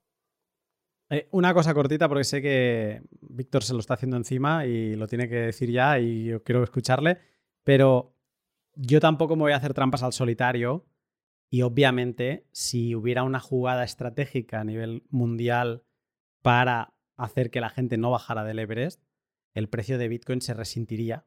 Que lo que estamos diciendo con el precio es el poder de compra, pero yo la pregunta que querría que la gente se hiciera es si realmente nos imaginamos viviendo en un mundo con euros digitales, dólares digitales, donde todo está tan controlado, donde nos midan lo que podemos hacer, no podamos hacer, o oh, no, ya has comido demasiado vaca, ya has pasado tu cuota de CO2 de la semana, no puedes, ¿no? Y donde las limitaciones, ya vemos que el gobierno no, tiene límite, ¿no? Y que lo que empezaron a ser los impuestos en los años 90 en España, a lo que son a día de hoy, no, no o sea, es que el, ahogo es eh, alucinante, ¿no? El ahogo fiscal. Entonces, empezaríamos muy bien con el euro digital, pero sabemos que no terminaríamos tan bien. ¿De verdad pensamos que la gente no buscaría un, para decirlo en plata, un dinero B, un dinero paralelo, un dinero, una forma de comerciar para que digamos que, se que el comercio siguiera fluyendo en sitios donde el medio de cambio forzoso no cumple con su función principal, que es el medio de cambio? Te, voy a responder yo, Luna. Seguro que, seguro que la gente está pensando en algo. Yo lo que no sé es si será Bitcoin, pero estoy seguro de que cuando el euro digital quieren eh, hacerlo efectivo y quieren que sea real, y cuando llegue ese momento, hay gente pensando en, qué hacer para no estar dentro del euro digital. Y si, es Bitcoin la respuesta, pues, pues estará muy bien porque entonces habrá mucha gente arriba del Everest y ya me dará igual el, hecho de bajar o no. el problema de ahora es que si subes, pues estás, estás un poco solo. También te voy a decir una cosa, estás solo, pero con gente que, a mí me ha demostrado que son muy inteligentes. Eh, las personas que están ahora en, Bitcoin es persona formada que cree en Bitcoin y, que, y que realmente tiene confianza en este sistema. Por lo tanto, eh, bueno, pues son, una resistencia eh, importante a tener en cuenta, ¿no? Si, si vas al Everest del Bitcoin, sabes que estos van a estar allí, vosotros vais a estar allí y no tenéis intención de bajar. Y es gente preparada e inteligente. Quiero decir, el, especulador que compró Bitcoins y que luego vendió cuando estaban en 50.000 y tal, esos se han salido porque eh, estaban ya todos acojonados. ya, no, ya no quedan casi, digo yo, no lo sé, pero quedarán pocos especuladores o no, o no tantos como habían antes, porque probablemente se hayan salido. Entonces, la gente que está, o la gran mayoría de los que están en Bitcoin, es gente que realmente cree en esto como, como algo alternativo, lo, cual está bien, aunque para mí quizás todavía no es un número significativo. Está bien, está bien. Y al final es eso, que cada uno ha de encontrar su medida y su momento y lo importante es el tener la, yo creo, la inquietud de darse cuenta sobre todo de que el mundo no está bien, de que esto no es normal, de que no es normal de que a nadie le alcance, de que no es normal que la, hay muchos memes ¿no? por internet de nuestros padres a los 20 decían, no, nos compramos, ¿qué haremos este verano? ¿Nos compraremos la, la segunda o la tercera vivienda? ¿no? Y nosotros estamos planteándonos que como muchos si comprarnos nuestro primer vehículo porque es a lo que nos llega, ¿no? O sea, es como que no, las comparativas perdemos en todas porque este sistema en el que vivimos, lo has empezado diciendo tú, Víctor, es que es un Ponzi, ¿no? Y digamos que nosotros somos de los que hemos entrado tarde en la pirámide. Entonces, digamos que nos llevamos todas las hostias. Y seguramente los que vengan mucho más abajo de la pirámide, pues se llevarán muchas más hostias. O vete a saber qué se inventan, ya nos lo intentan ir calando, ¿no? Lo de no tendrás nada y serás feliz y cosas por el estilo, porque es que al final el chicle ya no estira más. Carmen. Sí, bueno, es eso, es tomar conciencia de que el mundo ya ha cambiado, eh, que hay que ser conscientes de lo que está pasando, eso el no tendrás nada, serás feliz, hay que prever esto. Y al final, eh, bueno, oye, pues estas alternativas como Bitcoin, eh, conocerlas te va a sumar, no te, no te va a restar. No está de más saber qué es acercarse, investigar un poco, eh, formarse en ello y bueno, luego ya cada uno decidirá. Pero no está de más eh, conocer estas alternativas y acercarse a ellas, porque te pueden ser muy útiles a futuro. A fin de cuentas es eso, ¿no? Es, eh, una alternativa. Creo que por lo menos los cuatro que estamos acá, hay mucha gente que nos está escuchando, ven el panorama actual de la misma manera, ven los problemas. La pregunta es, bueno, ¿cuál es la salida o cuál es la alternativa? ¿No? Bitcoin es una, algunos creerán que es la mejor o es la que más chances tiene, pero bueno, habrá otras, ¿no? Y es un poco la, gran pregunta ahí que, entiendo que de dónde partís vos, Víctor, eh, y, es súper lógica, ¿no? Decís, ok, el problema es este, lo entiendo, está muy lindo Bitcoin, es una opción, pero no estás seguro si es la opción. Pero a toda esta gente que yo soy de este tipo, ¿eh? De mm, esto sé que no está bien, tal, ha de haber algo mejor, incluso a lo mejor ha de haber algo mejor que Bitcoin, no sé qué. Yo lo que les diría es poner una propuesta firme sobre la mesa, o sea, encontrar a ese, ese candidato que ahora mismo te dé una vía de escape a lo que tenemos y encuentra al mejor, ¿vale? Y cuando encuentres ese mejor, pues a lo mejor, como decía Satoshi en uno de sus primeros escritos, pues a lo mejor querrás tener un poquito de ese algo mejor que encuentres, ¿no? Eh, por un tema de asegurarte, de seguridad. No tienes que meter la casa, no tienes que ir con todo. Tiene, a lo mejor es un 5%, pero a lo mejor ese 5% te permite en cierto momento, pues, tapar algún agujero que te pueda generar una ida de olla del gobierno de turno o algo por el estilo, ¿no? Y no pongo el nombre de Bitcoin sobre la mesa porque yo sí que creo que ahora mismo de lo que tenemos, lo mejor que tenemos es Bitcoin. Y para, depende de qué personas puede decir, para mí es el oro. Perfecto. Yo viajo mucho, yo estoy en mucho movimiento, para mí el oro no es una posibilidad. Sí que tengo algo, pero no es una opción para guardar más riqueza, porque yo no voy a confiar en un oro papel, que lo controlan los mismos, que me lo van a suspender y van a hacer con la cotización lo que quieran. yo solo confío en el tocarlo, ¿vale? El tocarlo, como diría Dragón, tocarlo. Pero para mí no cumple dentro de mis necesidades el acumular mucho oro por los costes que me va a suponer y demás. Entonces, sí que me cumple. Ahora mismo, para mí, la alternativa, la vía de escape que yo tengo, mi plan B es Bitcoin. No, no he encontrado otro mejor en esta sociedad basada en el Internet que vivimos, donde yo me puedo cargar mi riqueza en una mochila, en un pendrive o en un papel con 12 palabras y cruzar fronteras y reactivar esa riqueza allí donde vaya. Bueno, es que te harán preguntas, es que te dirán cómo has conseguido tú ese dinero.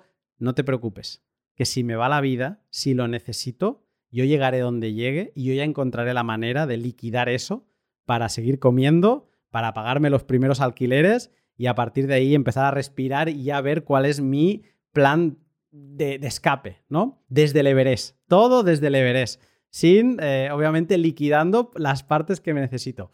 Pero digamos que viendo hacia dónde va el mundo, te puedes tomar Bitcoin como ese plan de escape, esa opción B, donde quizá no estaría mal que tuvieras algo y que fueras aprendiendo, como dice Carmen, va a ser un conocimiento que va a ser interesante tener cuando lleguen mal dadas, que parece que van a llegar, a lo mejor tardan 5 años, a lo mejor tardan 10 o a lo mejor 20. Perfecto. Todo lo que se pueda. Todo lo que se pueda alargar. Exacto, todo lo que se pueda alargar, mejor, pero pinta 2030. Eh, Víctor, no sé si quieres añadir algo más. Necesito algunos meses, necesito más usuarios en Bitcoin, la verdad.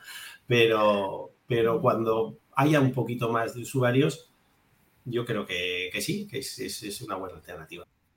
Te voy a pasar una web luego, eh, que es 2140 Meetups, donde hay meetups en toda la península, ¿vale? Vivas donde vivas, vas a encontrar uno cerca de ti.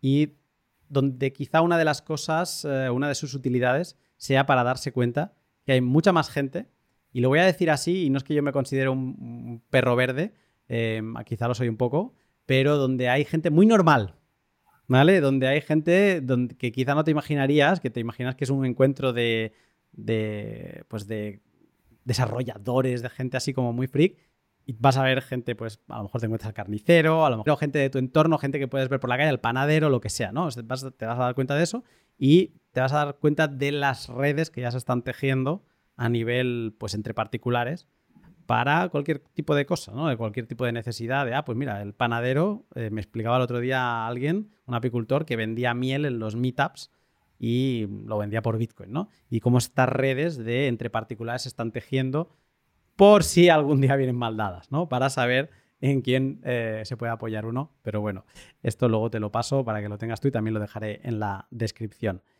Carmen, yo, este pod, como siempre, tú estás experimentando un poco, Carmen, lo que experimentamos eh, Diego y yo la semana pasada, y es que este pod cobra vida a medida que se va trabajando y a lo mejor no se acaban tocando los temas que se esperaban tocar, pero yo sí que no me quiero ir de aquí sin saber un poco más sobre tu historia y es saber, mm, o sea, empezaste a experimentar con Moon, empezaste a tener tus primeras dudas, pero ya perdiste ese miedo de custodiar tus llaves y entiendo que ya te has hecho más envíos y que digamos que ya te sientes más cómoda con eso de ser la dueña de tus Bitcoin de verdad, sin que nadie te los gestione.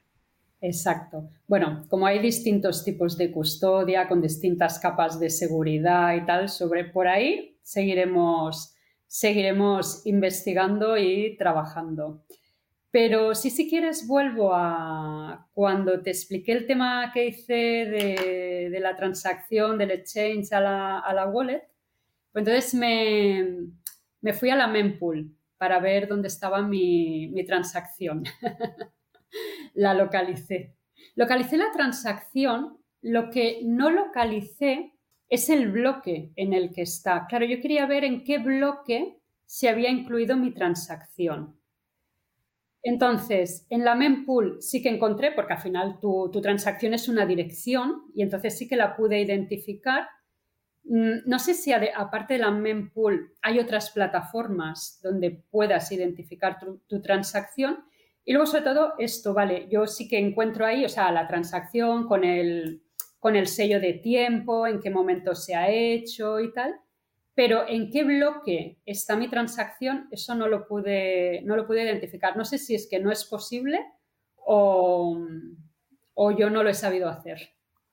Sí, es, totalmente posible. Em, hago algunas aclaraciones. Cuando vos hablabas de la mempool, hablabas del, sitio web que es mempool.space, ¿no? ¿Puede ser? Sí, sí, exacto. Perfecto, perfecto. Para cualquiera que nos esté escuchando, ¿eh? porque eh, sin entrar en la, explicación, el concepto de mempool tiene un significado especial en Bitcoin que significa otra cosa, pero no viene al caso, no importa.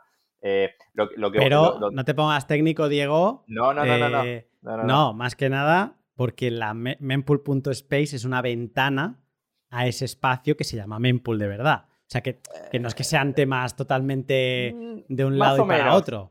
No me obligues a ponerme técnico porque tampoco están así, pero no importa.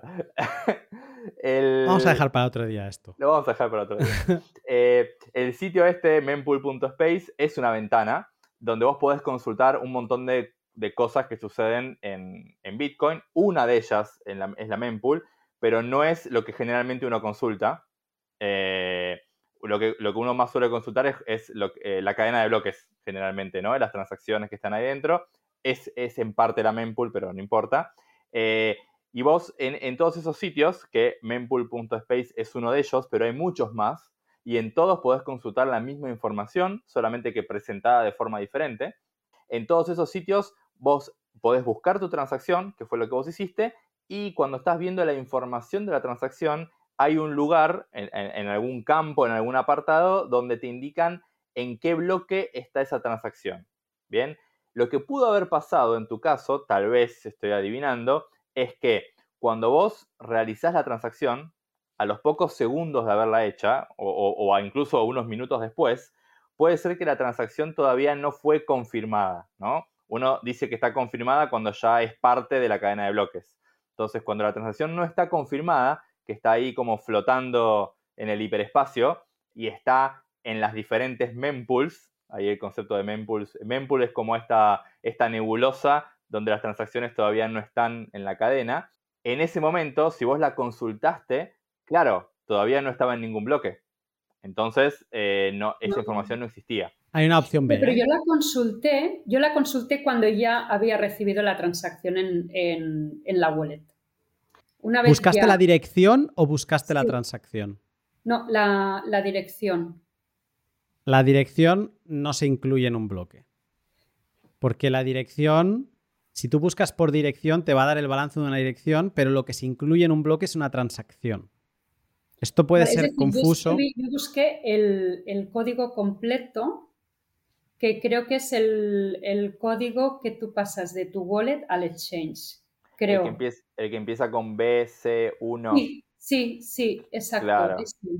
Tiene razón Luna. Eso es tu dirección, es a dónde recibís los bitcoins tu dirección no se incluye en un bloque, lo que se incluye es la transacción.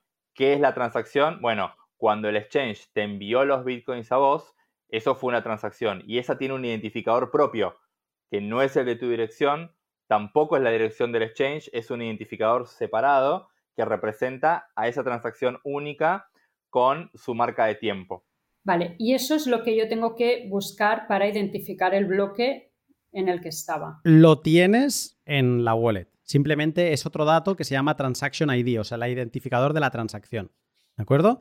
Y con eso, para que lo entiendas también de otra manera, una dirección, esto no es una buena práctica, pero una dirección puede recibir varias transacciones, una misma dirección. Entonces, imagínate que haces una transacción hoy y la envías a, a la dirección 1. Y mañana haces otra transacción y la envías a la misma dirección 1. Esto no es una buena práctica, siempre se tiene que ir enviando transacciones a diferentes direcciones que tú controlas, ¿de acuerdo? Pero si te fijas, estarás generando dos transacciones en una misma dirección y la dirección no puede estar en como entrar en dos bloques. Tiene que la dirección no entra en bloques, lo que entra son las transacciones, ¿de acuerdo? Y luego tú esas transacciones pueden acabar en una misma dirección o no.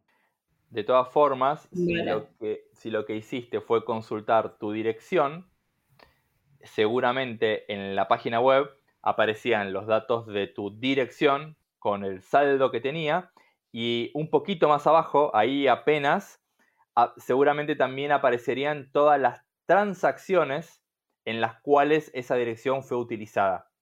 Entonces, aún si vos buscaste tu dirección, en la misma pantalla, un poquito más abajo, no mucho, estarían todas las transacciones donde esa dirección fue usada, que en tu caso seguramente fue una sola transacción, que fue cuando el exchange te envió los bitcoins a vos. Si, si haces clic en esa transacción, ahí sí seguramente veas la información de la transacción con la marca de tiempo para ver en qué fecha y horario se envió y el número de bloque en el cual fue incluida.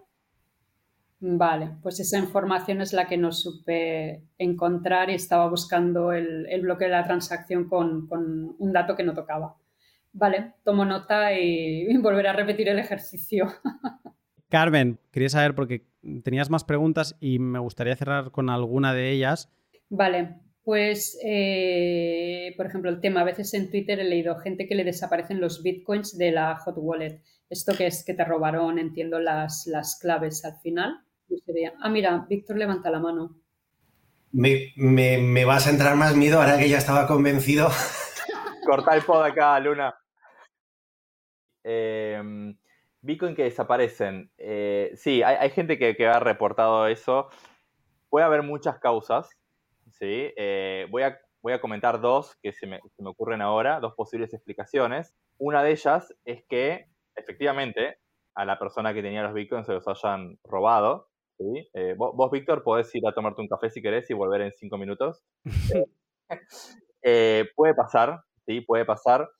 Eh, las razones pueden ser muchas también, puede ser un, descuido, un mal manejo de esto. A veces puede pasar, justamente como decía antes, ¿no? Cuando uno quiere hacer mucho más de lo que está capacitado a hacer, porque recién está aprendiendo, entonces comete algún error. Tal vez la información que debería haber sido privada y totalmente secreta, como las claves, la persona no las manejó de la mejor manera.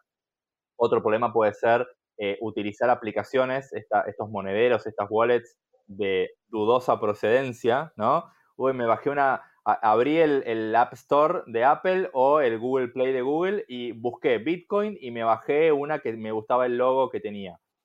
No es una muy buena práctica, ¿no? Generalmente siempre es conveniente eh, descargar o utilizar aplicaciones que estén bastante recomendadas por, la gente en, la, generalmente en la comunidad o, personas reconocidas, eh, es buscar wallets que sean confiables, ¿no? Porque hay gente que tal vez utiliza alguna que no lo es y también eh, el, digamos, el enemigo o el atacante diseñó una billetera, una, una wallet eh, que no era confiable, esperó que mucha gente la utilice, guarde los bitcoins y cuando yo tenía un botín suficientemente grande, se los roba a todos.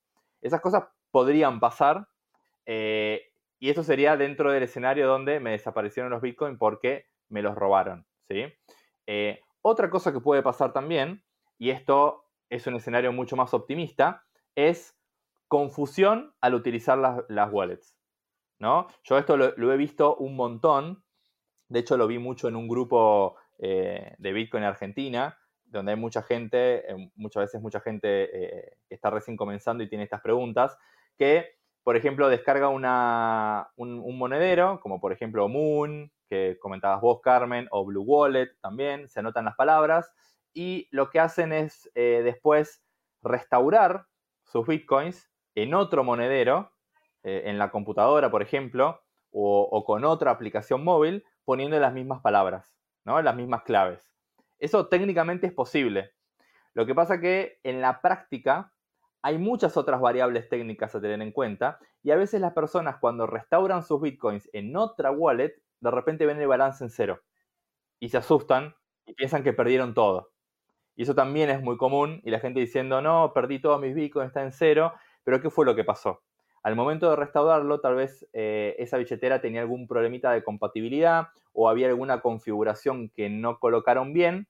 Y no es que los bitcoins se perdieron, siguen estando ahí, sanos y salvos, solamente que con, esa nueva, con ese nuevo monedero no los están viendo. Es simplemente eso. Has de saber dónde mirar. Hay que saber dónde mirar y estos dos casos que les comentaba, una forma eh, sencilla a veces de, darse cuenta es eh, abrir ese monedero y fijarse la historial de transacciones. Si yo transaccioné 15 veces con Bitcoin y de repente veo todo en cero y cuando veo las transacciones no veo ninguna transacción, bueno, evidentemente debo estar viendo algo mal, ¿no? Porque, porque me falta todo. Ahora, si de repente yo tenía, venía transaccionando 15 veces con Bitcoin y de repente entro un día y lo veo en cero, y cuando veo las transacciones, veo una transacción número 16 del día de ayer, donde todos mis Bitcoins se movieron a otro lado, bueno, eso sí puede ser un síntoma de que alguien me los robó o me los quitó, ¿no? Eh, pero esto lo comento también si a alguna persona le pasó esto o lee lo de los Bitcoin en cero, que puede haber confusiones también y en realidad no sucedió nada malo, sino que es una cuestión de saber dónde mirar. Solo diré una cosa que ya he dicho en el último podcast publicado. Bitcoin es un número y lo que pasa es que es un número muy grande y te lo entregan en formato de 12, 24 palabras o otras wallets como Moon te lo entregan de otra forma, ¿de acuerdo? Pero es un número, todo acaba siendo un número. Si tú tienes ese número a buen recaudo, no pasará nada. Puedes tener las dudas de si tienes un móvil comprometido, un ordenador comprometido, si esto te pueda saltar. Yo he visto casos donde ha sucedido. A mí no me ha sucedido y tengo wallets para aburrir. ¿De acuerdo? Y son hot wallets. Y donde he puesto 100 euros aquí, 200 allí para probar. Venga, aquí a lo mejor tengo 1000, no sé qué, pero vas probando y tal y cual. Nunca me ha sucedido que en una hot wallet me desaparezcan. Yo sí que soy muy celoso de mi seguridad y siempre intentaré llevar la seguridad un paso por delante. También porque lo entiendo y para mí no es un problema. Entonces lo voy a pasar en wallets frías. Pero en hot wallet no he tenido ningún problema. Entonces, que la gente no se agobie, yo creo que la gran mayoría de los problemas de que desaparecen es gente que se ha cambiado de wallet y no acaba de encontrar sus fondos y acaba siendo una tontería, ¿vale?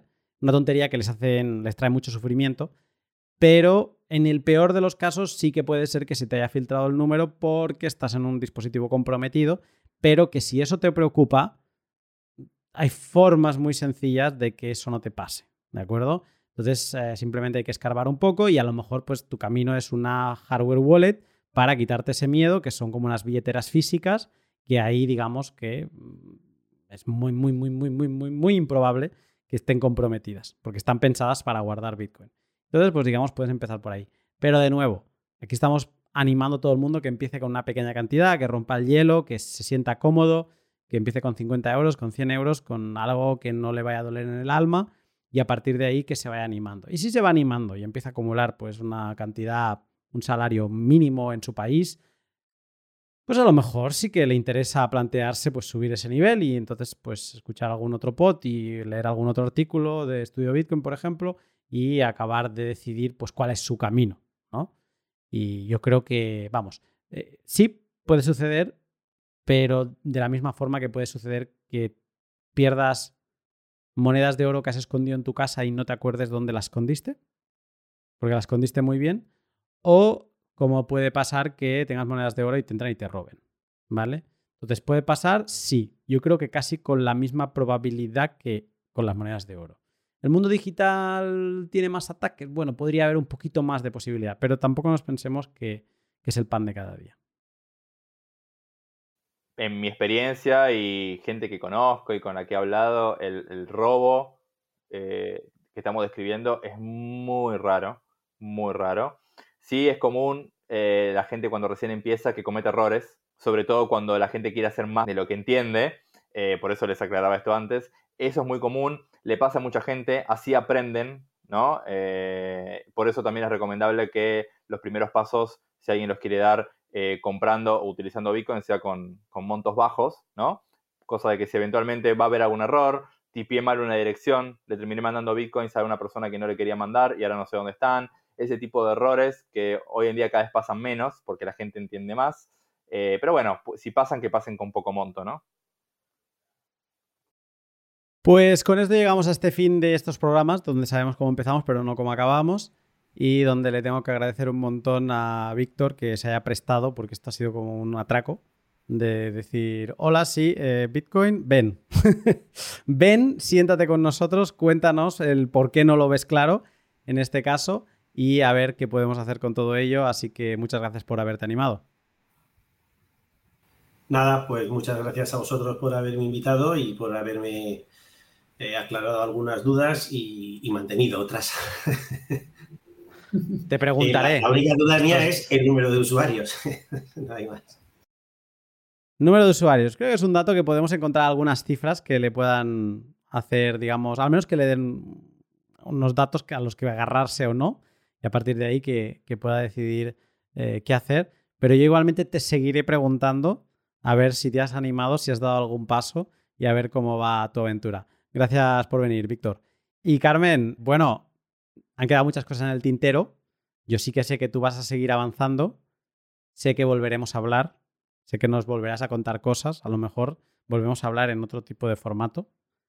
Pero muchas gracias por haber venido y por también seguir manteniendo esta que yo considero amistad que tenemos ya de que me vas contando cómo vas y yo te voy dando mis opiniones. Ah, pues yo creo que tendrías que ir pues animarte ya con algo más de una wallet fría, que vayas por aquí y tú vas siguiendo el camino y ya para mí está siendo pues muy enriquecedor porque a través de tus ojos veo cosas que yo ya no veo y me sirven un montón, así que te lo agradezco ahora en, en formato audio y que te agradezco también que hayas venido y que hayas estado aquí charlando con nosotros nada, es un placer para mí ir aprendiendo de vuestra mano eh, y la verdad es que me lo, me lo estoy pasando bien y además es un conocimiento muy útil el que estoy adquiriendo, o sea que os lo agradezco. Diego, un abrazo. Un abrazo y ya no mucho más, no mucho más preámbulo para despedirnos, ¿no? Es bueno. ya está, un abrazo y listo. Contigo me sirve decirte eso. Sí, es más fácil igual, la verdad que, como mismo lo dije la vez pasada, lo vuelvo a repetir, eh, me encantó la charla, eh, vine a aprender y fue un éxito. La verdad que eh, Víctor, Carmen, me encanta. Espero que se hayan llevado algo ustedes también, porque yo la verdad que me llevé bastante, sobre todo los miedos. Diego, vamos hablando. Un abrazo.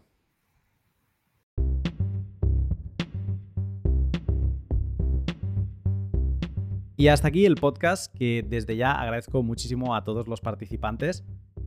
Como decía ahora al final, Víctor es un valiente que se suma a venirse a un pod de Bitcoin sin él haber entrado y con muchos miedos, pero creo que está muy bien.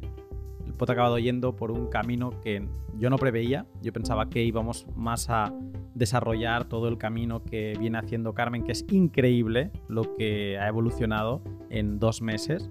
Yo he ido hablando con ella, pero tampoco penséis que le he estado diciendo, oye, ahora esto y empujándola, que va, que va. Era más ella que me venía y me decía, oye, ya tengo sats aquí, ya he hecho esto. Y yo, pero Carmen, vas a toda velocidad, sí, sí y tal. Venga, dime más cosas. Y yo le, daba algunos apuntes y, y ella ha ido avanzando. Y creo que en el próximo paso que va a dar va a ser ya saltar a una Tap Signer y probarla y ver a ver cómo es esto de tener tus eh, satoshis bien custodiados, digamos, más en frío, sin que haya ningún temor de que por un virus o por lo que sea, pues te puedan volar eh, esas claves privadas del móvil. Lo irá contando porque yo creo que Carmen tiene alma de comunicadora y no me extrañaría ver pues que empiece a hacer algo, creo que ayudaría un montón y yo obviamente voy a volver a contar con Carmen porque es un gustazo escucharla. Y bueno, de Diego no tengo muchas más cosas a decir porque Diego es ese centrocampista que le puedes tirar un balón de cualquier forma que te la va a bajar al piso y te va a poder hacer un pase de gol a la perfección en milésimas, ¿no? O sea, esa es la, opinión que tengo de él y como también nos conocemos de Coseco, pues eh, digamos que poco más puedo añadir que él no sepa. Nos lo explicaremos el uno al otro con un café blanco de Coseco. Y, hasta aquí el pod, poco más. Después de un pod bien intenso con Arcad sobre la custodia, me ha parecido mucho grabar este un poco más eh, relajado y tratando estos miedos, que creo que son muy importantes, que aunque se hayan tratado en años anteriores y se sigan tratando, vuelven a aparecer y para mucha gente son muy importantes y son bloqueantes. Entonces, mm, mira, no estaba planeado, pero me ha encantado el poder hacer este podcast que al final ha acabado siendo temático de miedos Bitcoin. Yo he llegado a contar al menos ocho miedos, ¿no? Desde el miedo a, la regulación, el miedo a, los, eh, a que un gobierno no te deje salir, el miedo al robo, el miedo a la contaminación, que a mucha gente esto le acaba afectando. Y creo que puede ser un buen documento para que, sobre todo, mucha gente, aunque no están las razones definitivas y habrá gente que necesitará más razones, creo que puede ser una forma de entender que no todo es como parecen los medios, sino que hay mucho más donde rascar. Y por ejemplo, en el tema de la minería, es algo que es un arma arrojadiza muy sencilla de utilizar contra Bitcoin, pero que si la estudias un poco te das cuenta de que es una oportunidad enorme para el mundo y no tanto una amenaza. Pero bueno, no me quiero ir sin agradecer un montón a todos mis Patreons que mes a mes me siguen apoyando con 2, 5, 10 o 35 euros. Ellos han podido escuchar. Este pod se ha grabado esta semana, o sea que lo han podido escuchar apenas hace 24 horas, no mucho más, pero sí que lo han tenido accesible. Y dentro de poco, en Semana Santa, van a recibir un nuevo vídeo eh, bastante interesante, en mi opinión, que tiene mucha relación con el próximo podcast, uno de los que más me ha gustado de preparar en los últimos tiempos. Estoy muy apasionado con ese tema. Si quieres apoyarme mientras recibes un montón de contenido a cambio, te animo a que le eches un vistazo a mi Patreon. Puedes entrar sin estar registrado y puedes hacer scroll y ver los títulos y demás. Lo llevo manteniendo desde inicios de 2020, o sea, eso ya son tres, tres años. Esto es una locura. Y estamos ya en el cuarto, esto es una barbaridad. Y en él encontrarás pues de todo, artículos, entrevistas exclusivas, eh, cosas que se publicaban antes ahí, luego acabaron en mi blog o acabaron en Estudio Bitcoin, pero ahí pues ves cómo se ha ido construyendo, o artículos que no se han publicado en ningún otro sitio. Y bueno, también tienes una, una línea directa para hacer preguntas, para todas las dudas que te puedan ir saliendo. Y también fuera de Patreon puedes apoyarme de forma sencillísima, que es dándole like, retweet y en definitiva compartiendo los posts que más te gusten. Vamos con la sección de valor por valor. Esta semana ha sido interesante. ¿Por qué? Porque he tenido problemas técnicos. Eh, yo soy muy dependiente de una herramienta de Albi, que es Saturn. La comenté en uno de los podcasts sobre herramientas para recibir eh, Bitcoin por tus contenidos. Y es mi herramienta favorita, ¿no? Pero esta semana ha tenido algún problema, algún cable se ha desconectado y cuando me he dado cuenta, digamos que han tenido sí que tenía un problema y lo han podido arreglar, pero he perdido el control por algunos días que normalmente tengo en todo lo que es valor por valor. Así que es posible que esta semana me deje alguien, me deje algún bus que he recibido y no lo mencione porque no tengo forma de controlar eh, de forma sencilla, o sea, podría hacer un escrutinio, pero sería una locura. Eh, no tengo forma sencilla de revisarlo todo. Así que si es así, te pido perdón, que no te mencione ahora, pero es por problemas técnicos que ya se han solucionado y que a partir de la semana que viene pues todo seguirá como siempre. Desde mi último valor por valor me han hecho llegar Boost, los que he controlado, los siguientes peers. Eh, J. Reipo, Brady 6, Marcelus, eh, MS Morlan, que no sé si es Miss Morlan, Metías Luano, Revik 22, Christian, Gus BTC Max, Satoshi 2140, Ucho, Ludo Navegante, Satoshi 1902, John Gal, Camo Whistle, Boruma, Javier MR, Snowman, Cascali, Coffeeman, Svens, eh, el Alex BTC, Lord Tinchen, Lord Tinchen, ya lo diré, Avechucho, Machiavelli, Max Elizalde, Odleador, Santochi Nakamoto, Erbuitre, Jesús, Bitoshi, Quentin, Darthcoin y tienda Satoshi. Un par de sin el nick cambiado en Fountain y siete taps que todavía no logro controlar los nombres, pero ya acabo de pedir ayuda a ver si alguno de los magos de Noster eh, encuentra un sistema para yo ver en las notas de publicación todos los taps que me han llegado por ahí estamos en pañales todavía y entonces todo tiene que ir llegando. Mil gracias a todos por todos estos contravalores y de verdad que esta conexión me encanta y sobre todo iros leyendo en Petit Comité, que es como me siento ¿no? cuando leo todos vuestros boosts. El boost más grande de esta semana ha sido, ya lo he leído, el de, bueno, ya lo he mencionado, el de Anon Sats vía Paynim. Me ha encantado también el, recibirlo por aquí. Anteriormente, Jaime también me había enviado algunos Paynims, lo había mencionado, y, bueno, en este Anon Sat se ha dejado ir con 400.000 sats, un, lujazo de boost, así que muy agradecido y ayuda un montón. Los dos boosts más grandes recibidos en el último episodio junto a Arcad son los de Marcelus y MS Morlan, Miss Morlan, que con ambos 10.000 sats, ¿vale? Sus respectivos mensajes son el de Marcelus, Buen pod para todos los niveles, sin duda es la parte de Bitcoin que echa más para atrás al recién llegado. el cómo guardarlos. Gracias y un abrazo. Abrazo de vuelto. Miss Morlan dice, genial repaso a las distintas eh, medidas de seguridad, aunque me dejáis más inquietud que tranquilidad. Reflexionando sobre el tema, creo que un gran problema puede ser encontrar esas localizaciones seguras donde guardar semillas o passphrases. Y más, como comentabais, por la falta de incentivo que puede tener a quien se las dejes. Solo para guardar dos copias de cada una harían falta cuatro localizaciones. Es sin duda un aspecto de Bitcoin que tiene, que, tiene mucho desarrollo por delante. Lo tiene, lo tiene. Y estate atento al próximo episodio. Puedo decir más. Vamos con tres mensajes que he seleccionado también de, este eh, L184. Metías Luano dice, Liana u Opvault, eh, más o similares, sí serían un salto cuántico para la autocustodia. Pues fíjate que siempre había la duda con el tema de los bowls y era algo que como con los ordinals mm, me había llevado mucho tiempo en posicionarme y por primera vez me posiciono a favor. Totalmente.